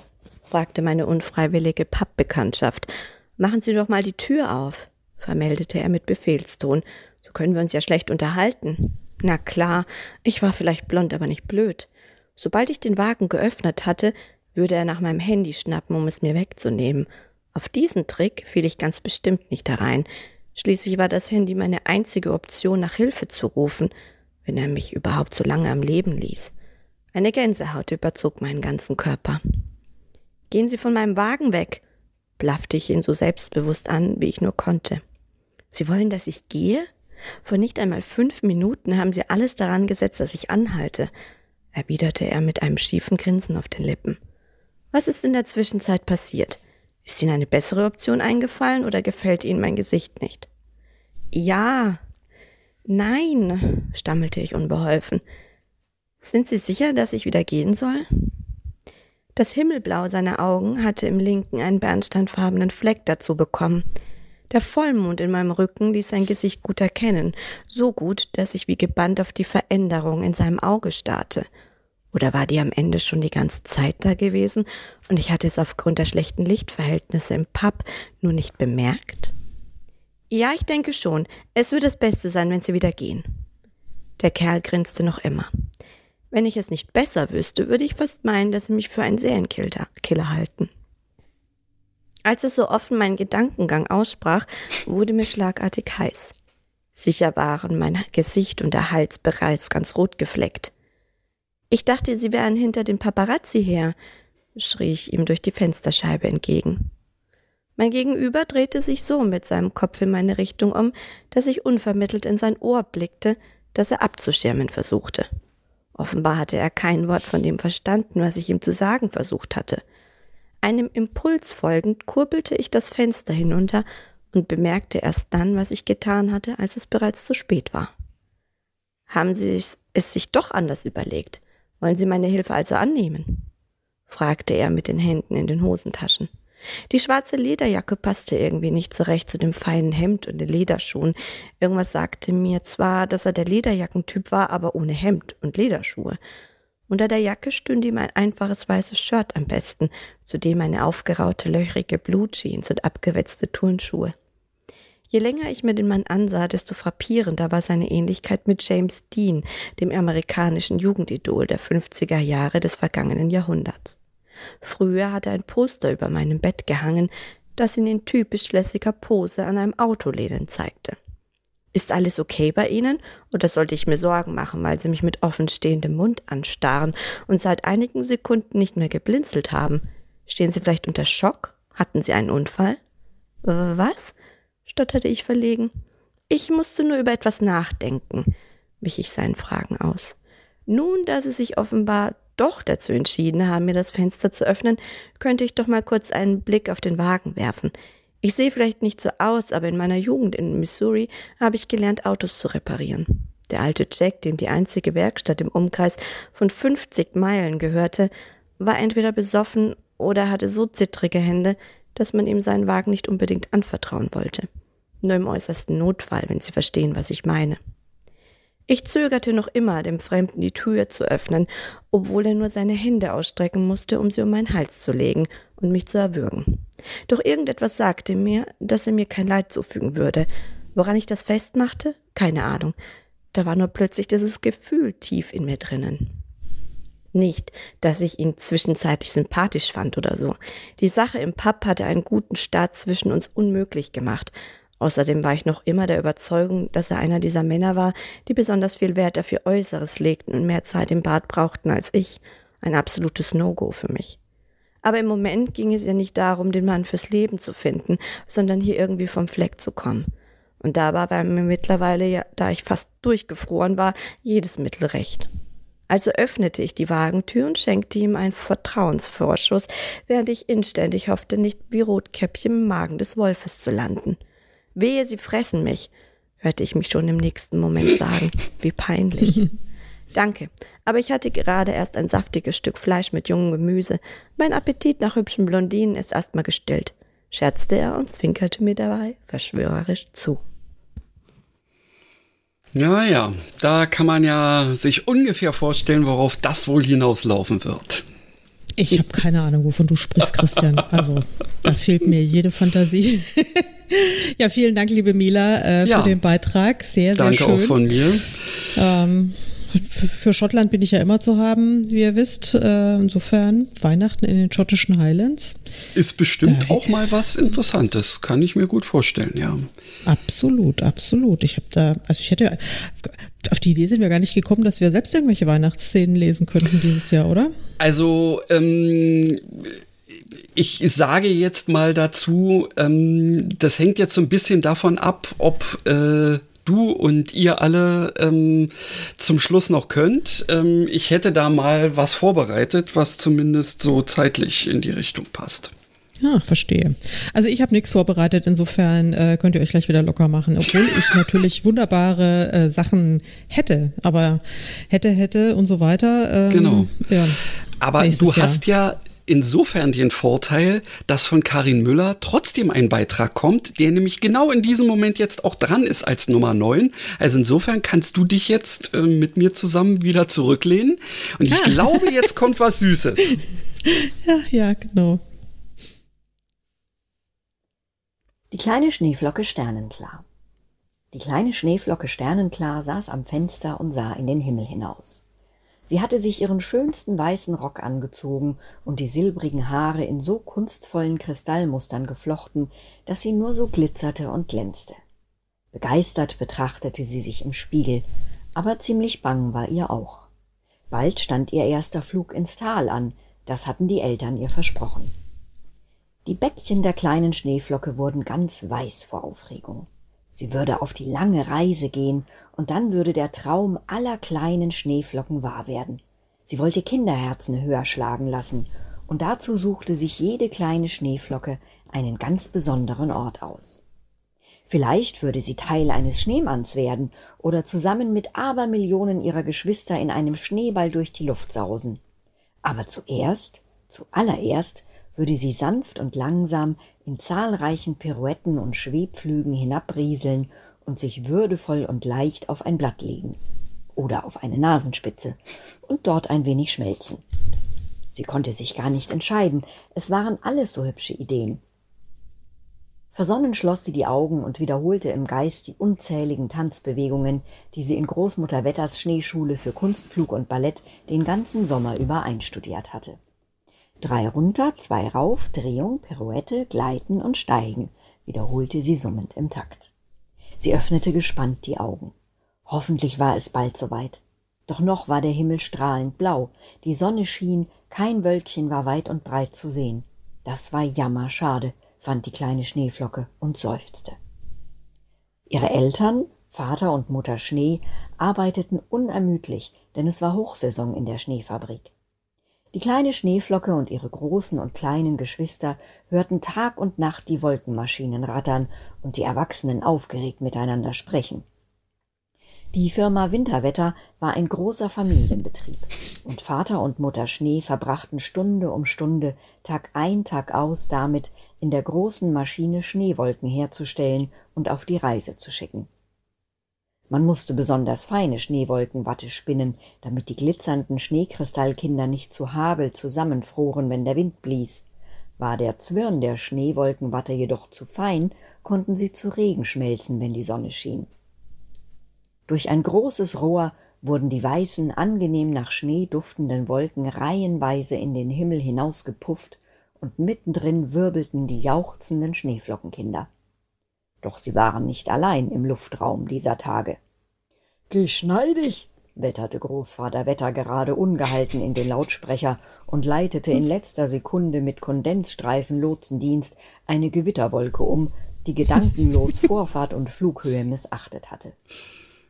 Fast wäre sie mit einer Horde jugendlicher Blitze auf Leersturzflug kollidiert.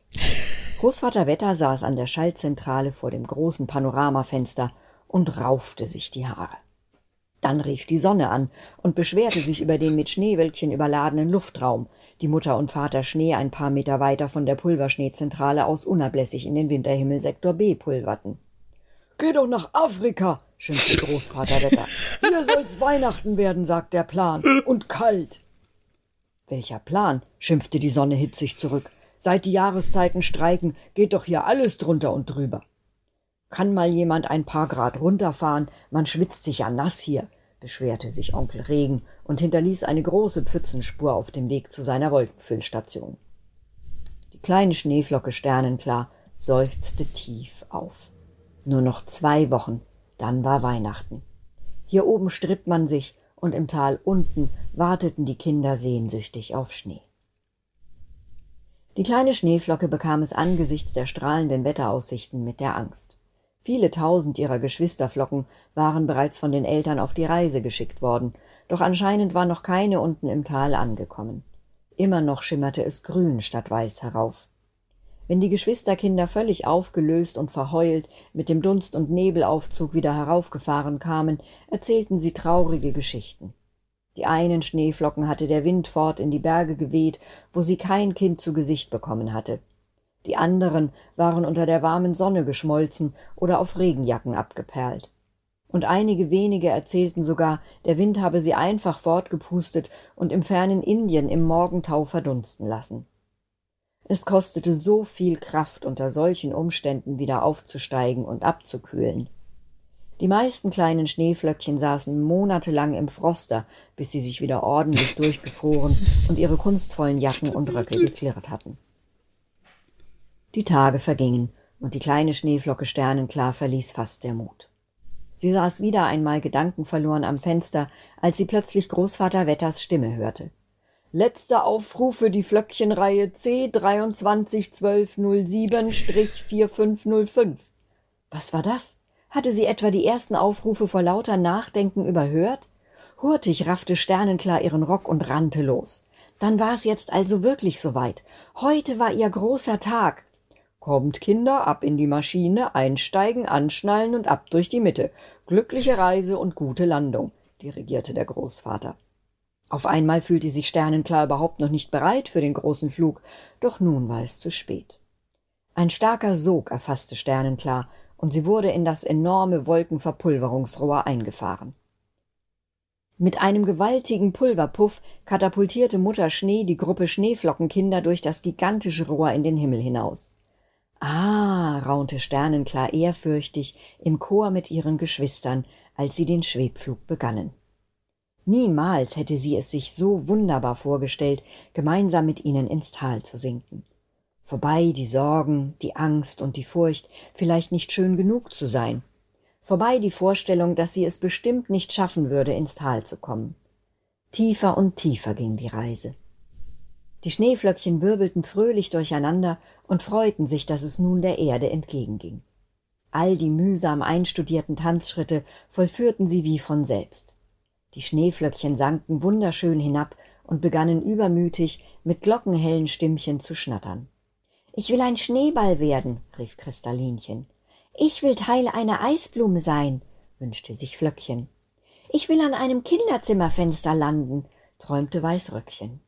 Und du, Sternenklar, wo willst du landen? Sternenklar wurde ganz blau vor Schreck. Wie konnte sie ein Kind glücklich machen? Wo konnte sie ihr Kleidchen am schönsten zur Geltung bringen?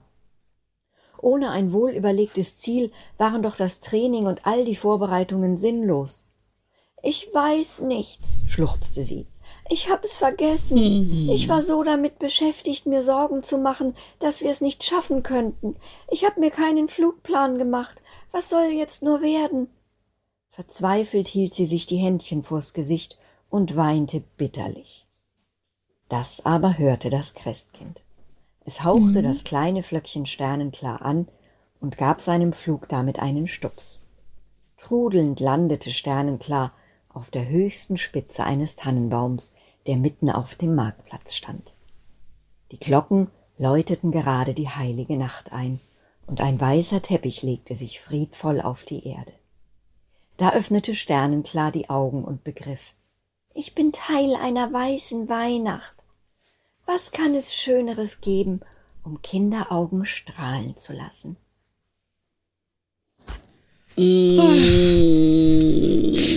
Das ist ja so süß.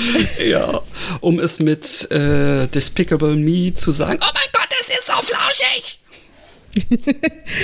ja, also liebe Karin, ähm, das ist, also ihr habt es mitgekriegt, das war nicht ich, es war die andere Karin Müller, die mit K, die auch schon mal bei uns zu Besuch war. Eine weitere Writing-Sasse nach. Liebe Karin, es ist eine, eine so zauberhafte Geschichte. Ich bin, ich bin total hingerissen. Allerdings. Und du bist eine großartige Performerin, wirklich. Also. Ja, also äh, genau so. Also kannst du direkt ähm, sofort in den Kinderhörfunk. Ja, absolut. Also mega, fantastisch. Also uh. wenn ihr jetzt an den anderen äh, Hörgeräten hier äh, nicht gerührt seid, dann weiß ich auch nicht. Dann haben wir irgendwas falsch gemacht. Ja, Oder dann müssen ihr. wir euch ein bisschen schütteln. Genau. Nee, also ach, wirklich, das ist doch, da geht einem das Herz auf.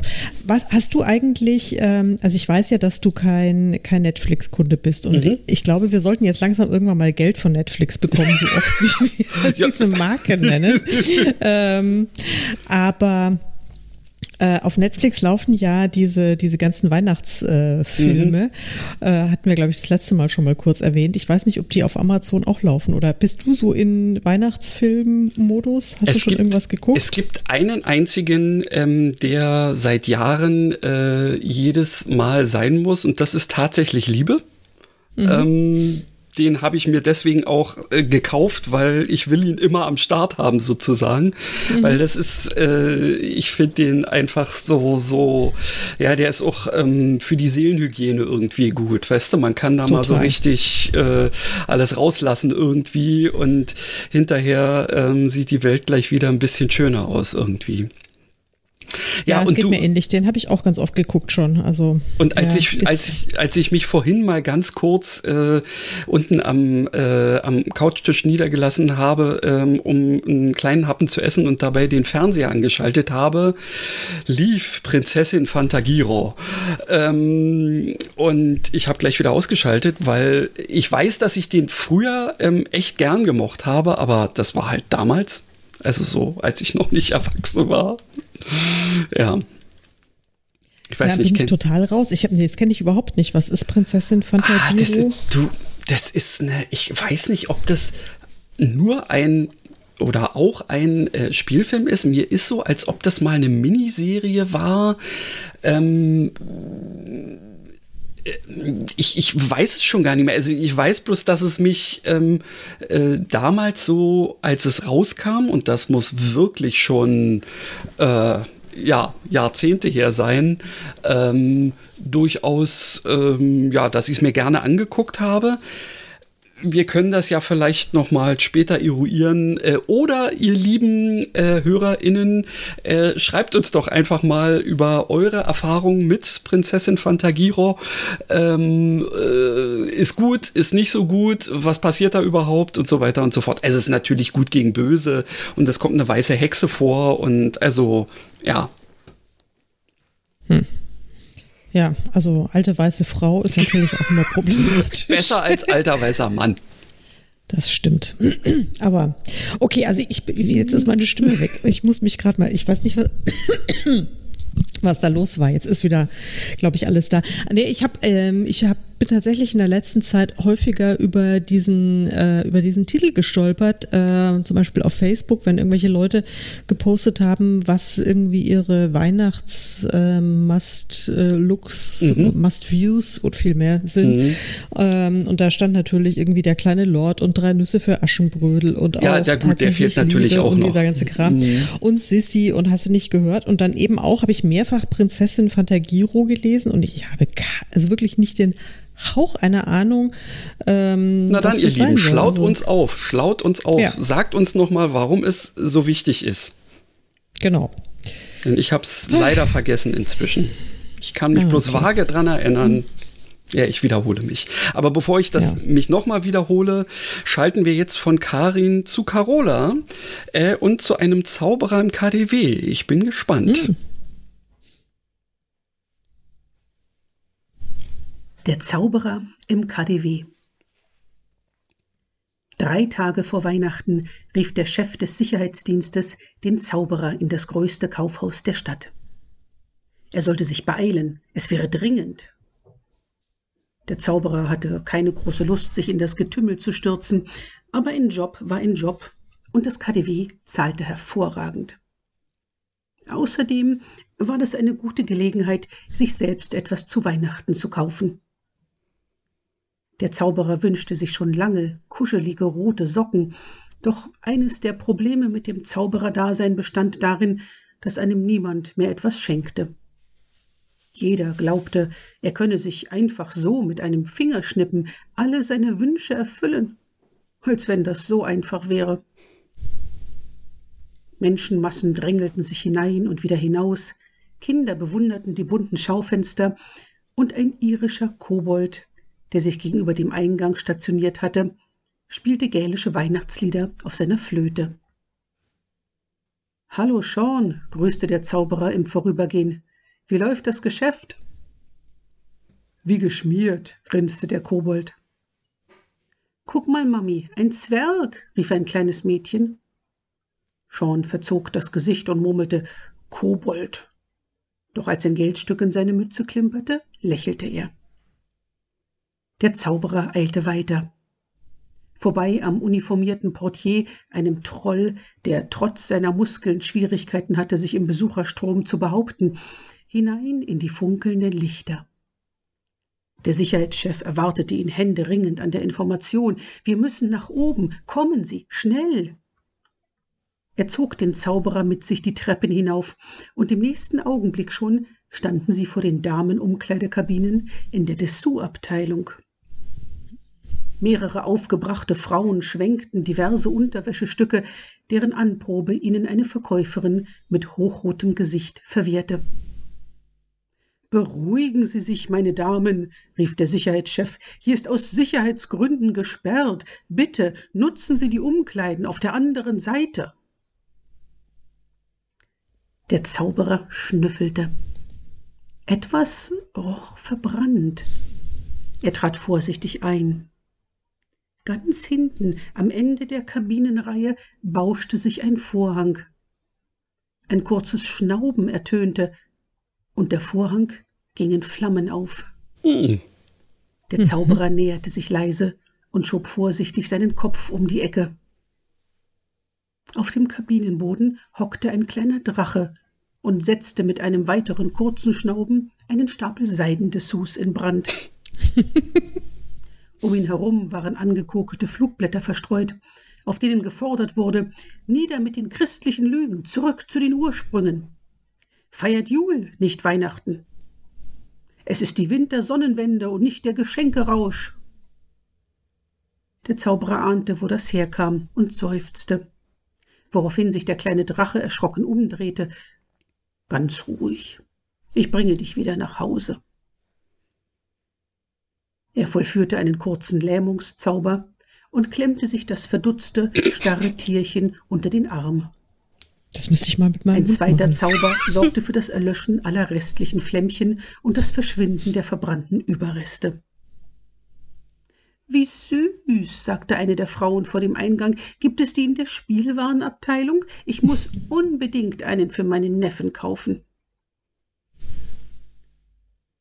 Der Zauberer ließ sich vom erleichterten Sicherheitschef ein Bündel Geldscheine in seinen Umhang stecken.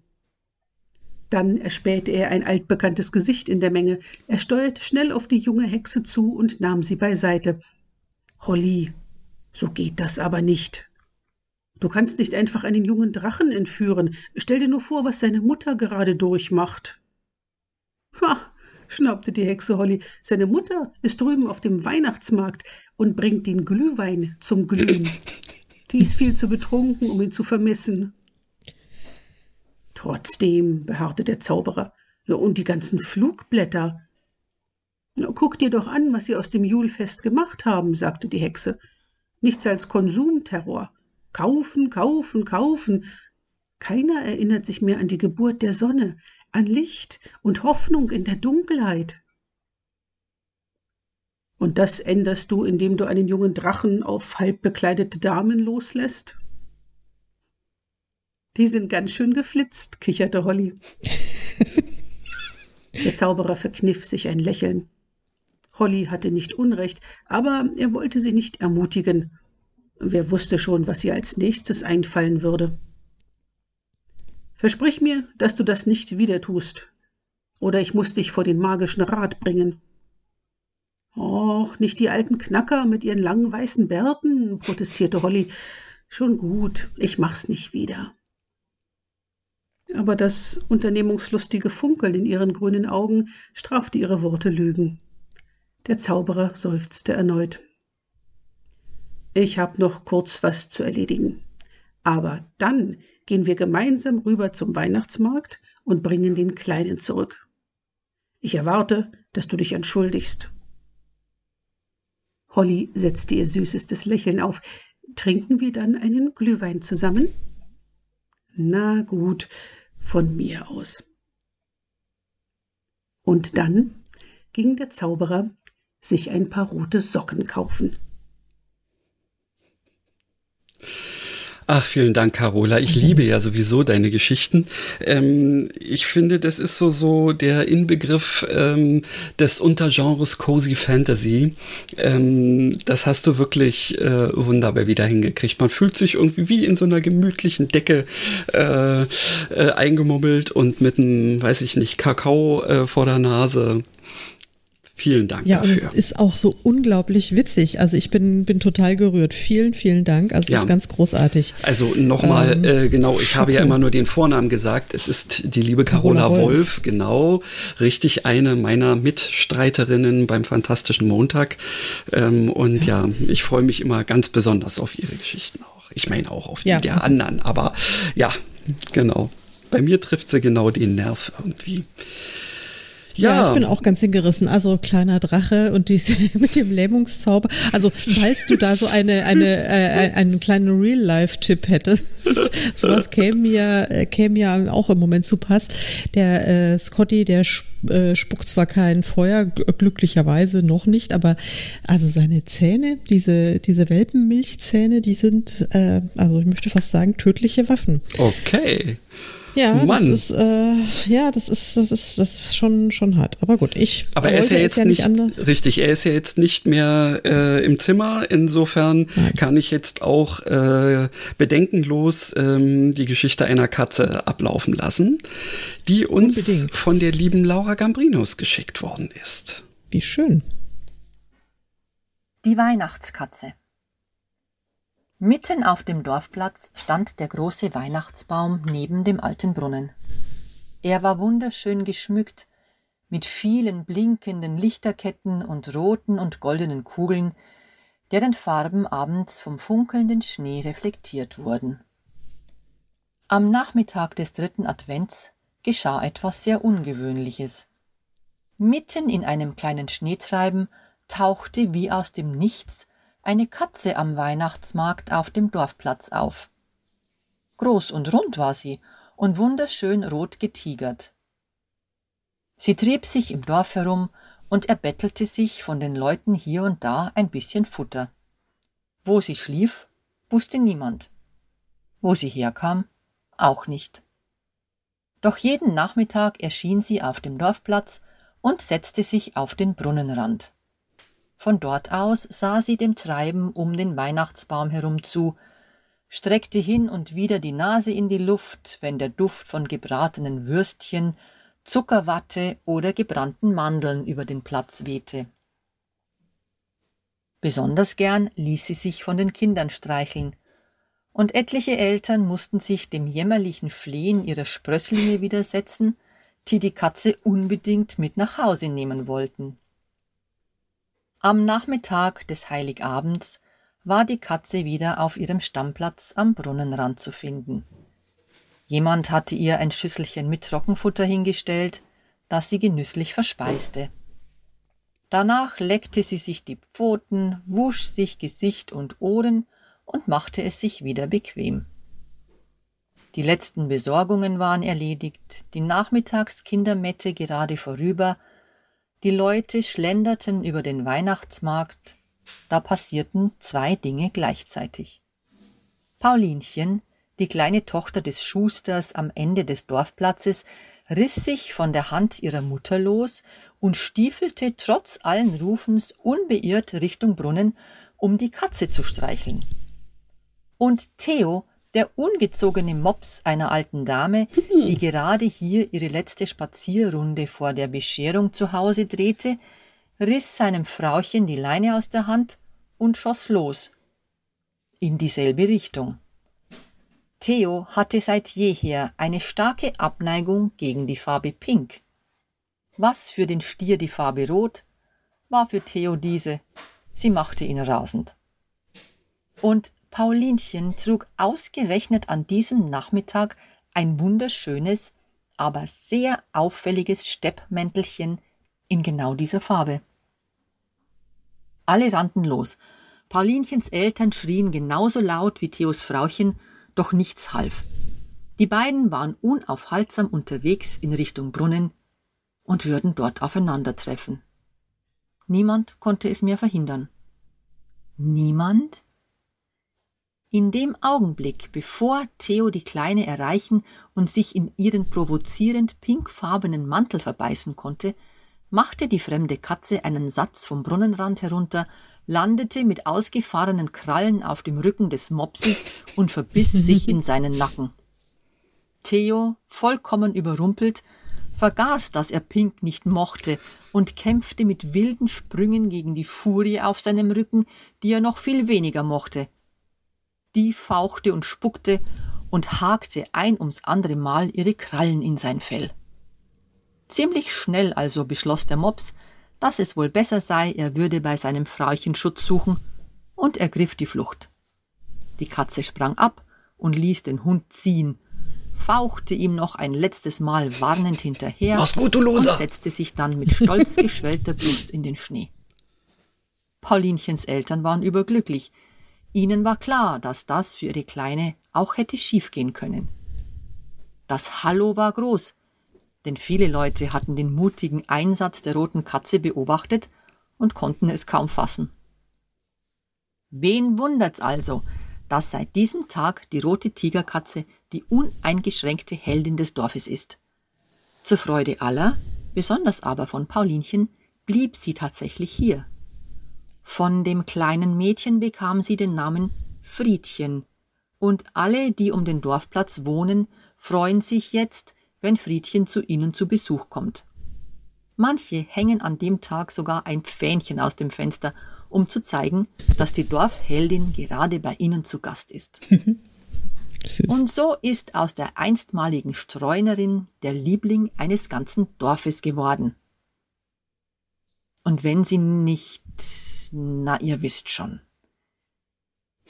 Euch allen frohe Weihnachten. Vielen Dank, oh, liebe Laura. Danke, liebe Laura. Ja. Das war ja wirklich ganz zauberhaft. Ja, und das könnte auch tatsächlich so passiert sein. Absolut. Müssen wir also sie direkt unbedingt. mal fragen. Ja, das müssten wir sie fragen. Ich meine, wir, ich weiß, ähm, eine, eine weitere Kollegin, die auch noch einen Beitrag hat, die hat einen Hund, der Theo heißt. Ist allerdings kein Mops, aber ich weiß nicht, vielleicht hat die Laura diesen Theo im Visier. Okay, wenn, wenn du jetzt gerade ähm, von äh, einer anderen lieben Kollegin sprichst, dann schätze ich mal, du meinst äh, Greta Schneider, ähm, die ich jetzt zwar kenne, aber ähm, nicht weiß, was sie für ähm, Haustiere zu Hause hat. Habe ich da recht gelegen in der Annahme? Ja, da hast du sowas von recht ah, gelegen. das Also, passt Greta ja wunderbar, denn sie ist jetzt gleich die nächste. Sie ist die nächste, das ist großartig. Und ihr, äh, Theo, ist ein, ähm, ein, ein Mittelschnauzer. Äh, und ich habe jetzt keine Ahnung, ob er ähm, ähm, eine Aversion gegen pinke Mäntel hat oder überhaupt gegen Können Pink. wir ja das wäre mal interessant. Das sollten wir mal fragen. Und ähm, vielleicht hat sich Laura von Gretas äh, Schnauzer inspirieren lassen. Das wäre jetzt, das müssten wir noch recherchieren. Aber jetzt Ja. hören wir einfach mal rein, was, Genau. ähm, was Greta zu erzählen Genau, hat. sie erzählt uns was von Mistelzweigen oder zumindest heißt die Geschichte, äh, aus der sich dieses Teil ähm, rekrutieren ließ, ähm, irgendwas mit Mistelzweigen. Aber wir werden es gleich Mhm. hören. Hallo, hier ist Greta Schneider mit einer kleinen Passage aus dem weihnachtlichen Roman Mistelzweige und andere Zärtlichkeiten. Es geht um Leo, König und seine Sabina und ihr erstes Weihnachten zusammen mit Baby. Natürlich tun sich auch hier wieder einige Schwierigkeiten auf. Und wie Leo und Sabina diese lösen, das erfahrt ihr in meiner kleinen Textpassage. Ich wünsche euch ganz viel Spaß. Wir tanzen durch das Wohnzimmer. Leo fallen weitere Lieder ein, eins nach dem anderen trägt er vor, und ich merke, wie unser Kind schläfrig wird. Endlich. Wir lachen uns an. Er greift weiter in die Saiten. Es klingt wie auf einem italienischen Volksfest. Am Schluss singe ich mit. Tirutomba, tiritomba. Es wirkt. Keine Ahnung, ob es der schnelle Walzerrhythmus ist, die italienische Sprache oder Leos dunkle, warme Stimme. Aber es wirkt. Jedenfalls wird Leonie schlaff in meinem Arm. Wenn ich sie jetzt hinlege, wird sie die nächsten vier Stunden schlafen. Leo hört noch nicht auf. Er beginnt mit That's Amore von Dean Martin und ich falle lauthals mit ein. Wir lachen übermütig und ich schwenke die Kleine herum wie in einem Karussell. Das ist einfach genial, strahle ich. Leo stellt die Gitarre zur Seite und schenkt mir ein zufriedenes und auch ein bisschen lüsternes Lächeln. Als Vater bin ich gar nicht so übel, was? sagt er selbstzufrieden. Ich lache. Und auch nicht als Musiker. Und als Mann und als Geliebter und als Mensch. Aber das verrate ich ihm nicht. Womöglich bildet er sich sonst noch was ein. Stattdessen steuere ich auf das Schlafzimmer zu, in dem Leonies Stubenwagen steht. Ich lege sie vorsichtig hin und küsse sie auf die Stirn und die zarten Wangen. Sie gibt ein Grunzen von sich, gähnt einmal herzhaft und ist gleich darauf eingeschlafen.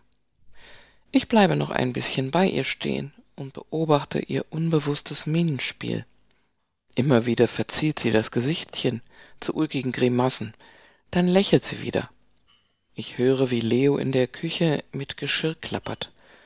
Dann ist es still. In mir kriecht Lampenfieber hoch und zugleich eine unsagbare Vorfreude auf das, was jetzt hoffentlich kommen wird. Meine Handflächen werden feucht und auch mein schöner, durchsichtiger Taillenslip, obwohl ich noch gar nicht weiß, ob es heute etwas wird. Langsam kehre ich ins Wohnzimmer zurück. Oh nein, das ist jetzt nicht wahr. Leo ist im Sofa zusammengesackt, dem Kopf im Nacken, und sein regelmäßiger Atem verrät mir, dass er eingeschlafen ist. So haben wir nicht gewettet, mein Freund. Wir hatten noch nicht mal eine Bescherung und er liegt schon flach.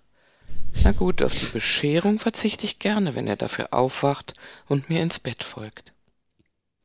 Ich lösche die Kerzen, der beißende Geruch der verglühenden Dochte steigt mir in die Nase. Leo bemerkt davon nichts. Dann gieße ich mir ein drittes Glas von dem Shampoos ein. Man braucht ja Mut. Mit dem Glas in der Hand schleiche ich mich ins Bad, um mein Äußeres noch einmal zu überprüfen. Alles soweit in Ordnung. Ich proste meinem Spiegelbild zu. Auf in die Schlacht. Auf dem Weg zur Couch zupfe ich das Wickelkleid an den entscheidenden Stellen ein wenig auseinander, so dass er darunter meinen sündhaften Spitzen-BH sehen kann. Wenn er denn die Augen aufmacht. Oh mein Gott, das ist ja aufregender als unser erstes Mal. Ich muss meine feuchten Hände am Kleid abwischen. Ich hocke mich vor ihn hin und knöpfe sein Hemd auf. Er reagiert nicht. Okay, stärkere Geschütze. Zuerst mal Musik. Zunächst denke ich an Tango Argentino, doch das ist mir dann doch zu melancholisch. Marvin Gaye, das passt. Ich suche Let's Get It On. Dann klettere ich rittlings auf seinen Schoß. Wenn er jetzt nicht aufwacht, dann weiß ich auch nicht mehr weiter. Meine Hände wandern unter sein Hemd, erfühlen seine glatte Haut und die Muskeln darunter. Oh, das fühlt sich gut an. Er regelt sich und öffnet die Augen, die sich direkt vor meinem Dekolleté befinden. Bingo! Ein Schauer der Erregung rinnt mir das Rückgrat hinunter, direkt zwischen meine Beine. Zeit für die Bescherung, flüstere ich ihm zu. Sein Blick flammt auf. Ich sehe die Goldpünktchen tanzen. Sabina, Süße, Tesoro, murmelt er, noch ein bisschen verschlafen aber seine Augen sind schon hellwach und heften sich an meine, mit einem überraschten und gleichzeitig so zärtlichen Lächeln. Meinst du diese Art Bescherung? Dabei legen sich seine Hände auf mein Hinterteil. Ich stöhne auf. Genau die. Ja, so, so, liebe Greta, Der ja, Rest ist Schweigen ja, für heute. Jetzt habe ich mir gedacht, wie weit wird sie wohl gehen? Jetzt haben wir, dabei waren wir heute so zahm. Richtig, aber dann hätte schon wieder das E gehört. Ja, Ja. aber das machen wir ja sowieso meistens, genau. So, jetzt, lieber Christian, jetzt kann es sein, dass wir ein Problem haben. Also ich meine, oder dass du nicht zählen kannst oder, äh, oder dass wir wie im Märchen unterwegs sind mit irgendwie den zwölf guten Feen und ähm, Da hast du natürlich absolut recht, liebe Karin. Unsere lieben Freundinnen äh, von der Talkstelle, ähm, die wollte ich nicht einfach nur als Nummer darstellen. Und deswegen bekommen sie den Ehrenplatz quasi ganz an Schluss dieser schönen Weihnachtsfolge. Immer vorausgesetzt, dass ihr nicht auch noch von mir was hören wollt. Aber darüber können wir uns ja hinterher unterhalten. Genau. Also insofern lehnt euch noch mal zurück und lauscht der lieben Vera und der lieben Tamara.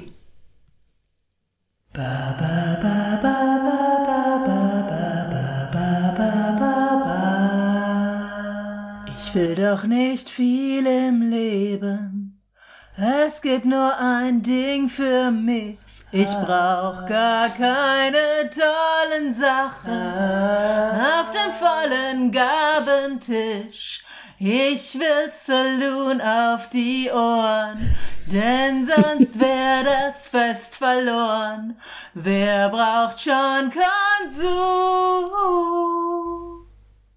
Zur Weihnacht will ich nur den Salut.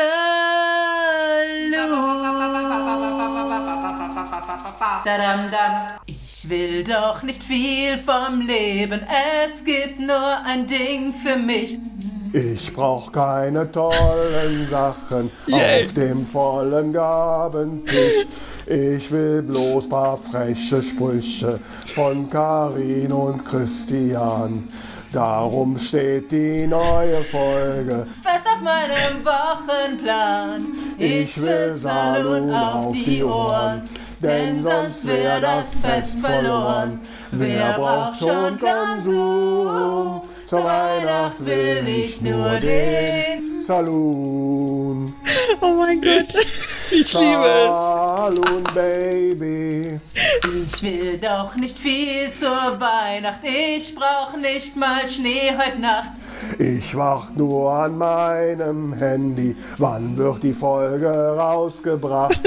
Ich höre sonst auch nirgends rein, außer bei den anderen Zweien. Ich bleib lang auf Spotify, bis das Pferdchen läuft vorbei. Ich will Saloon auf die Ohren. Denn sonst wär das Fest verloren. Wer braucht schon Konsum? Zur Weihnacht will ich nur den Saloon. Saloon, Baby. Hau die süßen Stimmen umschmeicheln mein Gehirn. Es wird getagt, gelacht, geflucht, oh quel Malheur. Doch jeder wird's verzeihen, den wunderbaren Zweien. Santa, bring uns jetzt, was wir heute wirklich wollen. Den literarischen Saloon und einen Christstollen. Will doch nicht viel zur Weihnacht. Es gibt nur ein Ding für mich. Ich brauch echt keine tollen Sachen auf dem vollen Gabentisch. Ich will Saloon auf die Ohren, denn sonst wär das Fest verloren. Wer braucht schon Konsum? Zur Weihnacht will ich nur den Zur Weihnacht will ich nur den Saloon. Saloon, Baby. Zur Weihnacht will ich nur den Saloon, Baby. Zur Weihnacht will ich nur den Saloon, Baby. Ich. Sensationell. Also ich meine, besser kann man doch ähm, die Gastbeiträge einfach nicht abrunden als mit diesem Beitrag. Hammer, ich brech Hammer, Hammer, zusammen. Ihr seid wirklich der Herrlich, Wahnsinn. Ihr seid herrlich, echt herrlich. großartig. Tausend Dank, liebe Tamara, liebe Vera. Ich, also, ich, mir fehlen gerade so akut ein bisschen die Worte. Aber sowas von. Wahnsinn. Mann, nicht schlecht, nicht schlecht. Also, ähm, ja, Hammer, die zwei. richtig. Ihr seid wirklich sowas hatten wir mega. noch nie. Nee, sowas hatten wir noch nie. Wahnsinn, ja, vielen, vielen Dank. Mann, Christian, so, jetzt kann Weihnachten eigentlich starten, oder? Oder Wie du meinst. Ähm, du kannst du, dann- noch? Ja, äh, ich kann ja? auch, ich kann auch. Okay, dann hoffe ich, dass ihr da draußen auch noch könnt. Immerhin sind die zwei Stunden ja noch nicht rum. Und ich hoffe, ähm, dass die Geschichte ähm, auch vor Ablauf der zwei Stunden dann wirklich durch ist. Schauen wir mal. Im Zweifelsfall lese ich ein bisschen schneller. Ähm, ja, es handelt sich hierbei um ähm, den Dezemberbeitrag ähm, meines, äh, meiner eines äh, zu der fantastischen Montagsaktion. Ähm, und da haben wir uns ja um den äh, Song White Winter Hymnal von den Fleet Foxes gekümmert. Und ich habe am Anfang gedacht, Leute, was soll ich denn daraus machen? Hört euch an, was daraus geworden ist. Moment, jetzt muss ich hier mal das Mikro ein kleines bisschen. Tock, Knirsch, Knirsch. Hoffentlich ist er allein. Tock, Knirsch, Knirsch. Ich muss ihn sehen, auch wenn da gar nichts mehr zu sehen ist. Tock, Knirsch, Knirsch. 30 Jahre ist es heute her. Tock, Knirsch, Knirsch. Wer weiß, wie lange ich selbst noch habe. Tock, Knirsch, Knirsch. Aber was, wenn Sie dort sind? Tock, Knirsch, Knirsch, Tock, Knirsch, Knirsch. Kann ich es dann wagen, mich ihm zu nähern? Tock, Knirsch, Knirsch. Würden Sie es zulassen? Tock, Knirsch, Knirsch. Aber ich kann so nicht mehr weitermachen. Tock, Knirsch, Knirschen. Vielleicht wissen Sie ja gar nicht, dass ich, äh, oder vielleicht wissen Sie es gar nicht, oder Sie haben es vergessen. Tock, Knirsch, Knirsch, Tock, Knirsch, Knirsch, Tock, Knirsch, Knirsch, Tock. Meine Füße kommen abrupt zum Stehen. Der Stock rutscht weg auf der schneebedeckten Oberfläche des Weges. Fast gerate ich ins Stolpern, kann mich jedoch gerade noch davor bewahren zu fallen. Das wäre fatal, denn hier haben die Gräber noch keine massive Einfriedung, an der ich mich hätte festhalten können. Und ob es mir allein gelänge, wieder aufzustehen, wäre in meinem Alter fraglich. Hilfe jedoch könnte ich wohl schwerlich von denen erwarten, die bei den letzten Schritten in mein Blickfeld geraten sind. Dort, an der Grabstätte, in der er liegt. Michael, mein Bruder. Er, der an diesem Tag vor so vielen Jahren ebenfalls im Schnee lag und allein nicht aufstehen konnte. Er, dem ich hätte helfen können, dem ich hätte helfen müssen. All das sehe ich in Mias Augen stehen und in der wie Stein wirkenden Miene, mit der sie mich fixiert, seit auch sie mich erblickt hat. Wie sollte es auch anders sein? Sie war zwölf, als ich ihr den Vater genommen habe. Mein Wille schmilzt vor dem brennenden Hass dahin, den ich in ihr erkennen kann. Ich wende mich um und fliehe vor ihrer stummen Anklage in einen anderen von Hauptweg ab, abzweigenden Weg. Eine Weile lang wanke ich blicklos vor mich hin, bis mich meine letzte Kraft verlässt. Auf einer Bank, die durch die ausladende Krone einer mächtigen Schirmführe vom Schneefall verschont geblieben ist, lasse ich mich keuchend nieder. Ohne auf die klirrende Kälte zu achten, die mir nach und nach in die Glieder fährt, sitze ich vorgebeugt da und lasse meinen Tränen freien Lauf. Wenn ich doch nur nicht so stolz und verbohrt gewesen wäre. Wenn ich doch nur nicht sein Herz gebrochen hätte. Wenn ich doch nur die Zeit zurückdrehen könnte. Ist alles in Ordnung? erklingt neben mir eine warme, weiche Stimme. Mein Kopf fährt hoch und ich sehe eine junge Frau direkt vor mir. Ein Moment lang glaube ich in meinen, meinen Augen nicht trauen zu können, denn ihre Garderobe wirkt hier und jetzt völlig deplatziert. Ein altmodischer Gehrock oder Kat, eine Melone und ein schwarzer Schirm. Doch dann blinzle ich die letzten Tränen aus meinen Augenwinkeln und erkenne, dass sie einen Duffelcoat trägt, unter dessen Kapuze eine Wollmütze hervorschaut. Ich, also, krächze ich, aber bevor ich einen anständigen Satz von mir geben kann, setzt sie sich neben mich auf die Bank. Erzählen Sie mir, was Sie bedrückt. Ihre Worte hätten wie eine Forderung klingen können, doch sie äußert sie in einer so warmen, zugewandten Weise, dass ich alle Vorbehalte fahren lasse, einer völlig Fremden gegenüber vom dunkelsten Punkt in meinem Leben zu berichten. Es ist gute 30 Jahre her, dass unser Vater gestorben ist, Fast auf den Tag genau haben wir ihn hier in unserem Familiengrabmal beerdigt. Und dann, dann ist es zum Streit gekommen zwischen Michael und mir. Er ist mein jüngerer Bruder, wissen Sie, er war es, damals, als er noch lebte. Meine Stimme versagt und ich muss meine Augen schließen, um nicht haltlos zu schluchzen. Die junge Frau legt mir eine Hand auf den Arm. Obwohl sie keine Handschuhe trägt, scheint sie nicht zu frieren. Vielmehr verströmt ihre bloße Haut einen feinen goldenen Schimmer und eine Wärme, wie ich sie lange nicht mehr verspürt habe, breitet sich von dort bis zu meinem Herzen aus. Mir, als dem Älteren, hatte Vater das Anwesen vermacht. Michael hatte dazu keine Einwände, auch er und seine Familie wurden gut versorgt. Es war der Ring, dieser vermaledeite Ring, um den es ging. Ich streife meinen Handschuh ab und zeige ihr den schweren Ring aus Sterling-Silber mit einem darin eingefassten Onyx, in den das Familienwappen eingraviert ist. Ein schönes Stück, sagt die Frau und nickt mir zu. Und ich war der Überzeugung, dass es allein mir gebührte. Immerhin war ich der Älteste. Aber Michael sah das anders? Ich nicke schwer. Michael hatte eine besondere Beziehung zu Vater. Schon als kleiner Junge hatte er damit spielen dürfen und ich, ich war neidisch. Es gibt kein anderes Wort dafür. Vater hatte seinen Frink früher nie abgenommen, aber ihm hat er ihn gegeben. Und nun, als er nicht mehr war, wollte ich ihn besitzen. Michael beschwor mich, davon abzulassen. Für ihn war dieses kleine Stück Metall und Stein lebendige Erinnerung.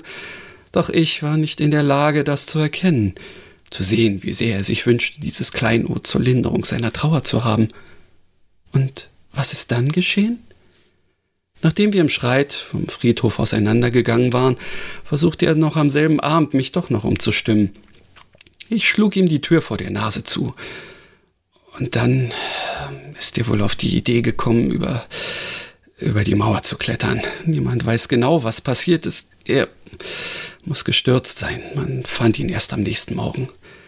Und seitdem wünsche ich mir, ich hätte ihm diesen einen Wunsch erfüllt. Einen Moment lang schaut mich die junge Frau nur stumm an. Dann breitet sich ein Lächeln auf ihrem Gesicht aus. Sie erhebt sich und streckt mir ihre Hand hin. Kommen Sie, ich habe da eine Idee. Voller Verwunderung stehe ich ebenfalls auf und lasse mich von ihr zu einem Ort führen, den ich auf einem katholischen Friedhof nicht vermutet hätte. Umrahmt vom auch in dieser Kälte noch üppigen Grün von Kirschlorbeerhecken steht eine unbeschriftete Stele aus Granit hinter einem Beet von Christrosen. Flankiert wird sie von zwei Podesten, auf denen kleine rundliche Drachen hocken, die zu schlafen scheinen. Bei genauerem Hinsehen bemerke ich, dass einer von ihnen mich aus einem halb geöffneten Auge zum Mustern scheint.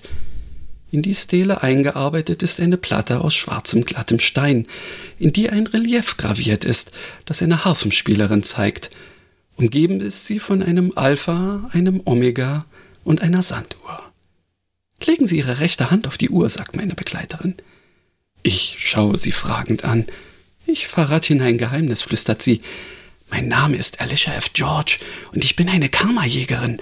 Wir können dafür sorgen, dass Dinge geschehen, die geschehen sollten. Und ich habe das Gefühl, dass es in Ihrem Leben etwas gibt, das unbedingt geschehen sollte. Aber wie? Das weiß ich selbst nicht, gibt sie zur Antwort. Ich weiß nur, dass es funktioniert. Sie nickt mir noch einmal aufmunternd zu, dann hebt sie ihre Hand zum Gruß und verschwindet. Eine Weile lang starre ich stumm auf den Punkt, wo sie eben noch gestanden hat. Dann aber wende ich meinen Blick wieder zu diesem seltsamsten aller Grabsteine. Kann das möglich sein? Das will ich nur herausfinden, wenn ich es versuche. Ich schaue mich noch einmal um, dann trete ich zur Stele und lege meine Hand auf das Symbol, das über dem Kopf der Hafenspielerin thront. Kaum, dass meine Haut den schwarzen Stein berührt, fühle ich, wie sich etwas daraus löst und hineinfällt.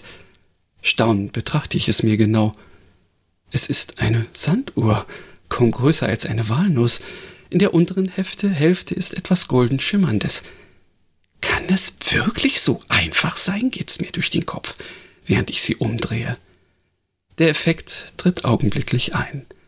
Auf Anhieb ist zwar nicht zu sehen, um mich herum ist immer noch alles verschneit, aber es kommt mir geradezu unnatürlich warm vor. Doch da fällt mein Blick auf die Hand, die dieses die Sanduhr hält, und ich lasse sie beinahe fallen. Kaum Falten, keine Altersflecken, sie sind. Ich bin jung. Ich schaue an mir hinunter. Kein Zweifel, das ist der Anzug, den ich seit der Beerdigung nicht mehr. In diesem Augenblick bemerke ich, wie viel des goldenen Schimmers bereits den oberen Teil der Uhr verlassen hat und sich im unteren aufgelöst hat. Das geht zu schnell. Ich muss. Und ich renne los, die Wege entlang rechts, links, wieder rechts, bis ich die Kapelle sehe, aus der er in diesem Moment hervortritt. Michael. Er sieht sich suchend um, stutzt, als er mich heranrennen sieht und kommt die Stufen hinunter auf mich zu. Wo kommst du denn jetzt her? ruft er mit Verwunderung in der Stimme. Von viel weiter weg, als du ahnst, antworte ich keuchend. Doch er scheint mich gar nicht gehört zu haben. Sein Blick ist nach unten gerichtet. Als ich dem Blick folge, weiß ich, was er als nächstes sagen wird. Michael räuspert sich. Sag mal, ich wollte dich etwas fragen. Er deutet auf meine Linke, an der Vaters Ring steckt. Könntest du dir vorstellen, Vaters Ring? Mein lieber, lieber Bruder, ich kann mir niemanden vorstellen, der ihn mehr verdient hätte als du. Ich ziehe ihn vom Finger und drücke ihn dem überrascht dastehenden Michael in die Hand. Dabei fällt die Sanduhr herunter und zerschellt auf der untersten Stufe. Schlagartig wird mir eiskalt. Als ich von den Scherben aufblicke, ist Michael weg. Nein, mehr als das, er war nie dort, denn sonst wären vor mir auf den Stufen die Spuren seiner Schuhe. Dann war das alles nur ein Traum, nur ein einfacher, dummer, wunderbarer Opa Gabriel, Opa Gabriel, ertönt an der Meer ein mehrstimmiger Ruf. Da bist du ja. Wir haben schon so lange nach dir gesucht. Überrascht drehe ich mich herum und sehe ein Zwillingspärchen vor mir stehen. Die beiden Mädchen sehen mich mit geröteten Wangen und glänzenden Augen an. Ihr, ihr müsst euch irren, krächzig. Ich bin nicht euer. Nein, das bist du natürlich nicht, bemerkt eine Frau, die in diesem Augenblick in deinem Grabmal hervortritt und den beiden Kindern ihre Hände auf die Schultern legt. Mia. Aber Michaels tragischer Unfall ist ja heute genau 25 Jahre her. Du bist der einzige Opa, den sie jemals kennengelernt haben. Komm, lass uns zum Grab gehen. Danach können wir uns zu Hause bei Kaffee und Kuchen aufwärmen. Zwei warme Kinderhände schieben sich in die meinen und ziehen sie mich sanft mit sich. Fröhliche Weihnachten. Ah, Christian, habe ich schon wieder Tränchen in den Augen. Wem sagst das du das? Schön. Ja, Mann. Ich dachte, das muss einfach noch sein. Und ich bin ja. erstaunt, dass ich es diesmal ähm, vortragen kann, ähm, ohne allzu sehr dabei zu schluchzen, denn aus irgendeinem Grund fasst mich diese Geschichte total an. Dabei habe ich nicht mal einen Bruder. Ja, aber also unglaublich, wunderbar. Also ganz, ganz, ganz, ganz, ganz großartig und sehr berührend und sehr schön. Und vielen Dank, dass du es vorgelesen hast. Bitteschön. Und ich würde mal sagen, mit diesen unseren letzten Worten sozusagen entschwinden wir in die Weihnachtsnacht, wünschen ja. euch einen wunderschönen, äh, ja, äh, einen, einen wunderschönen Abend, eine wunderschöne Nacht und noch schöne Feiertage und kommt gut ins neue Jahr. Ja, kommt gut ins neue Jahr, da sind wir dann auch wieder da und ja, genießt es, so genau. gut es geht. Bis dann. Frohe Weihnachten.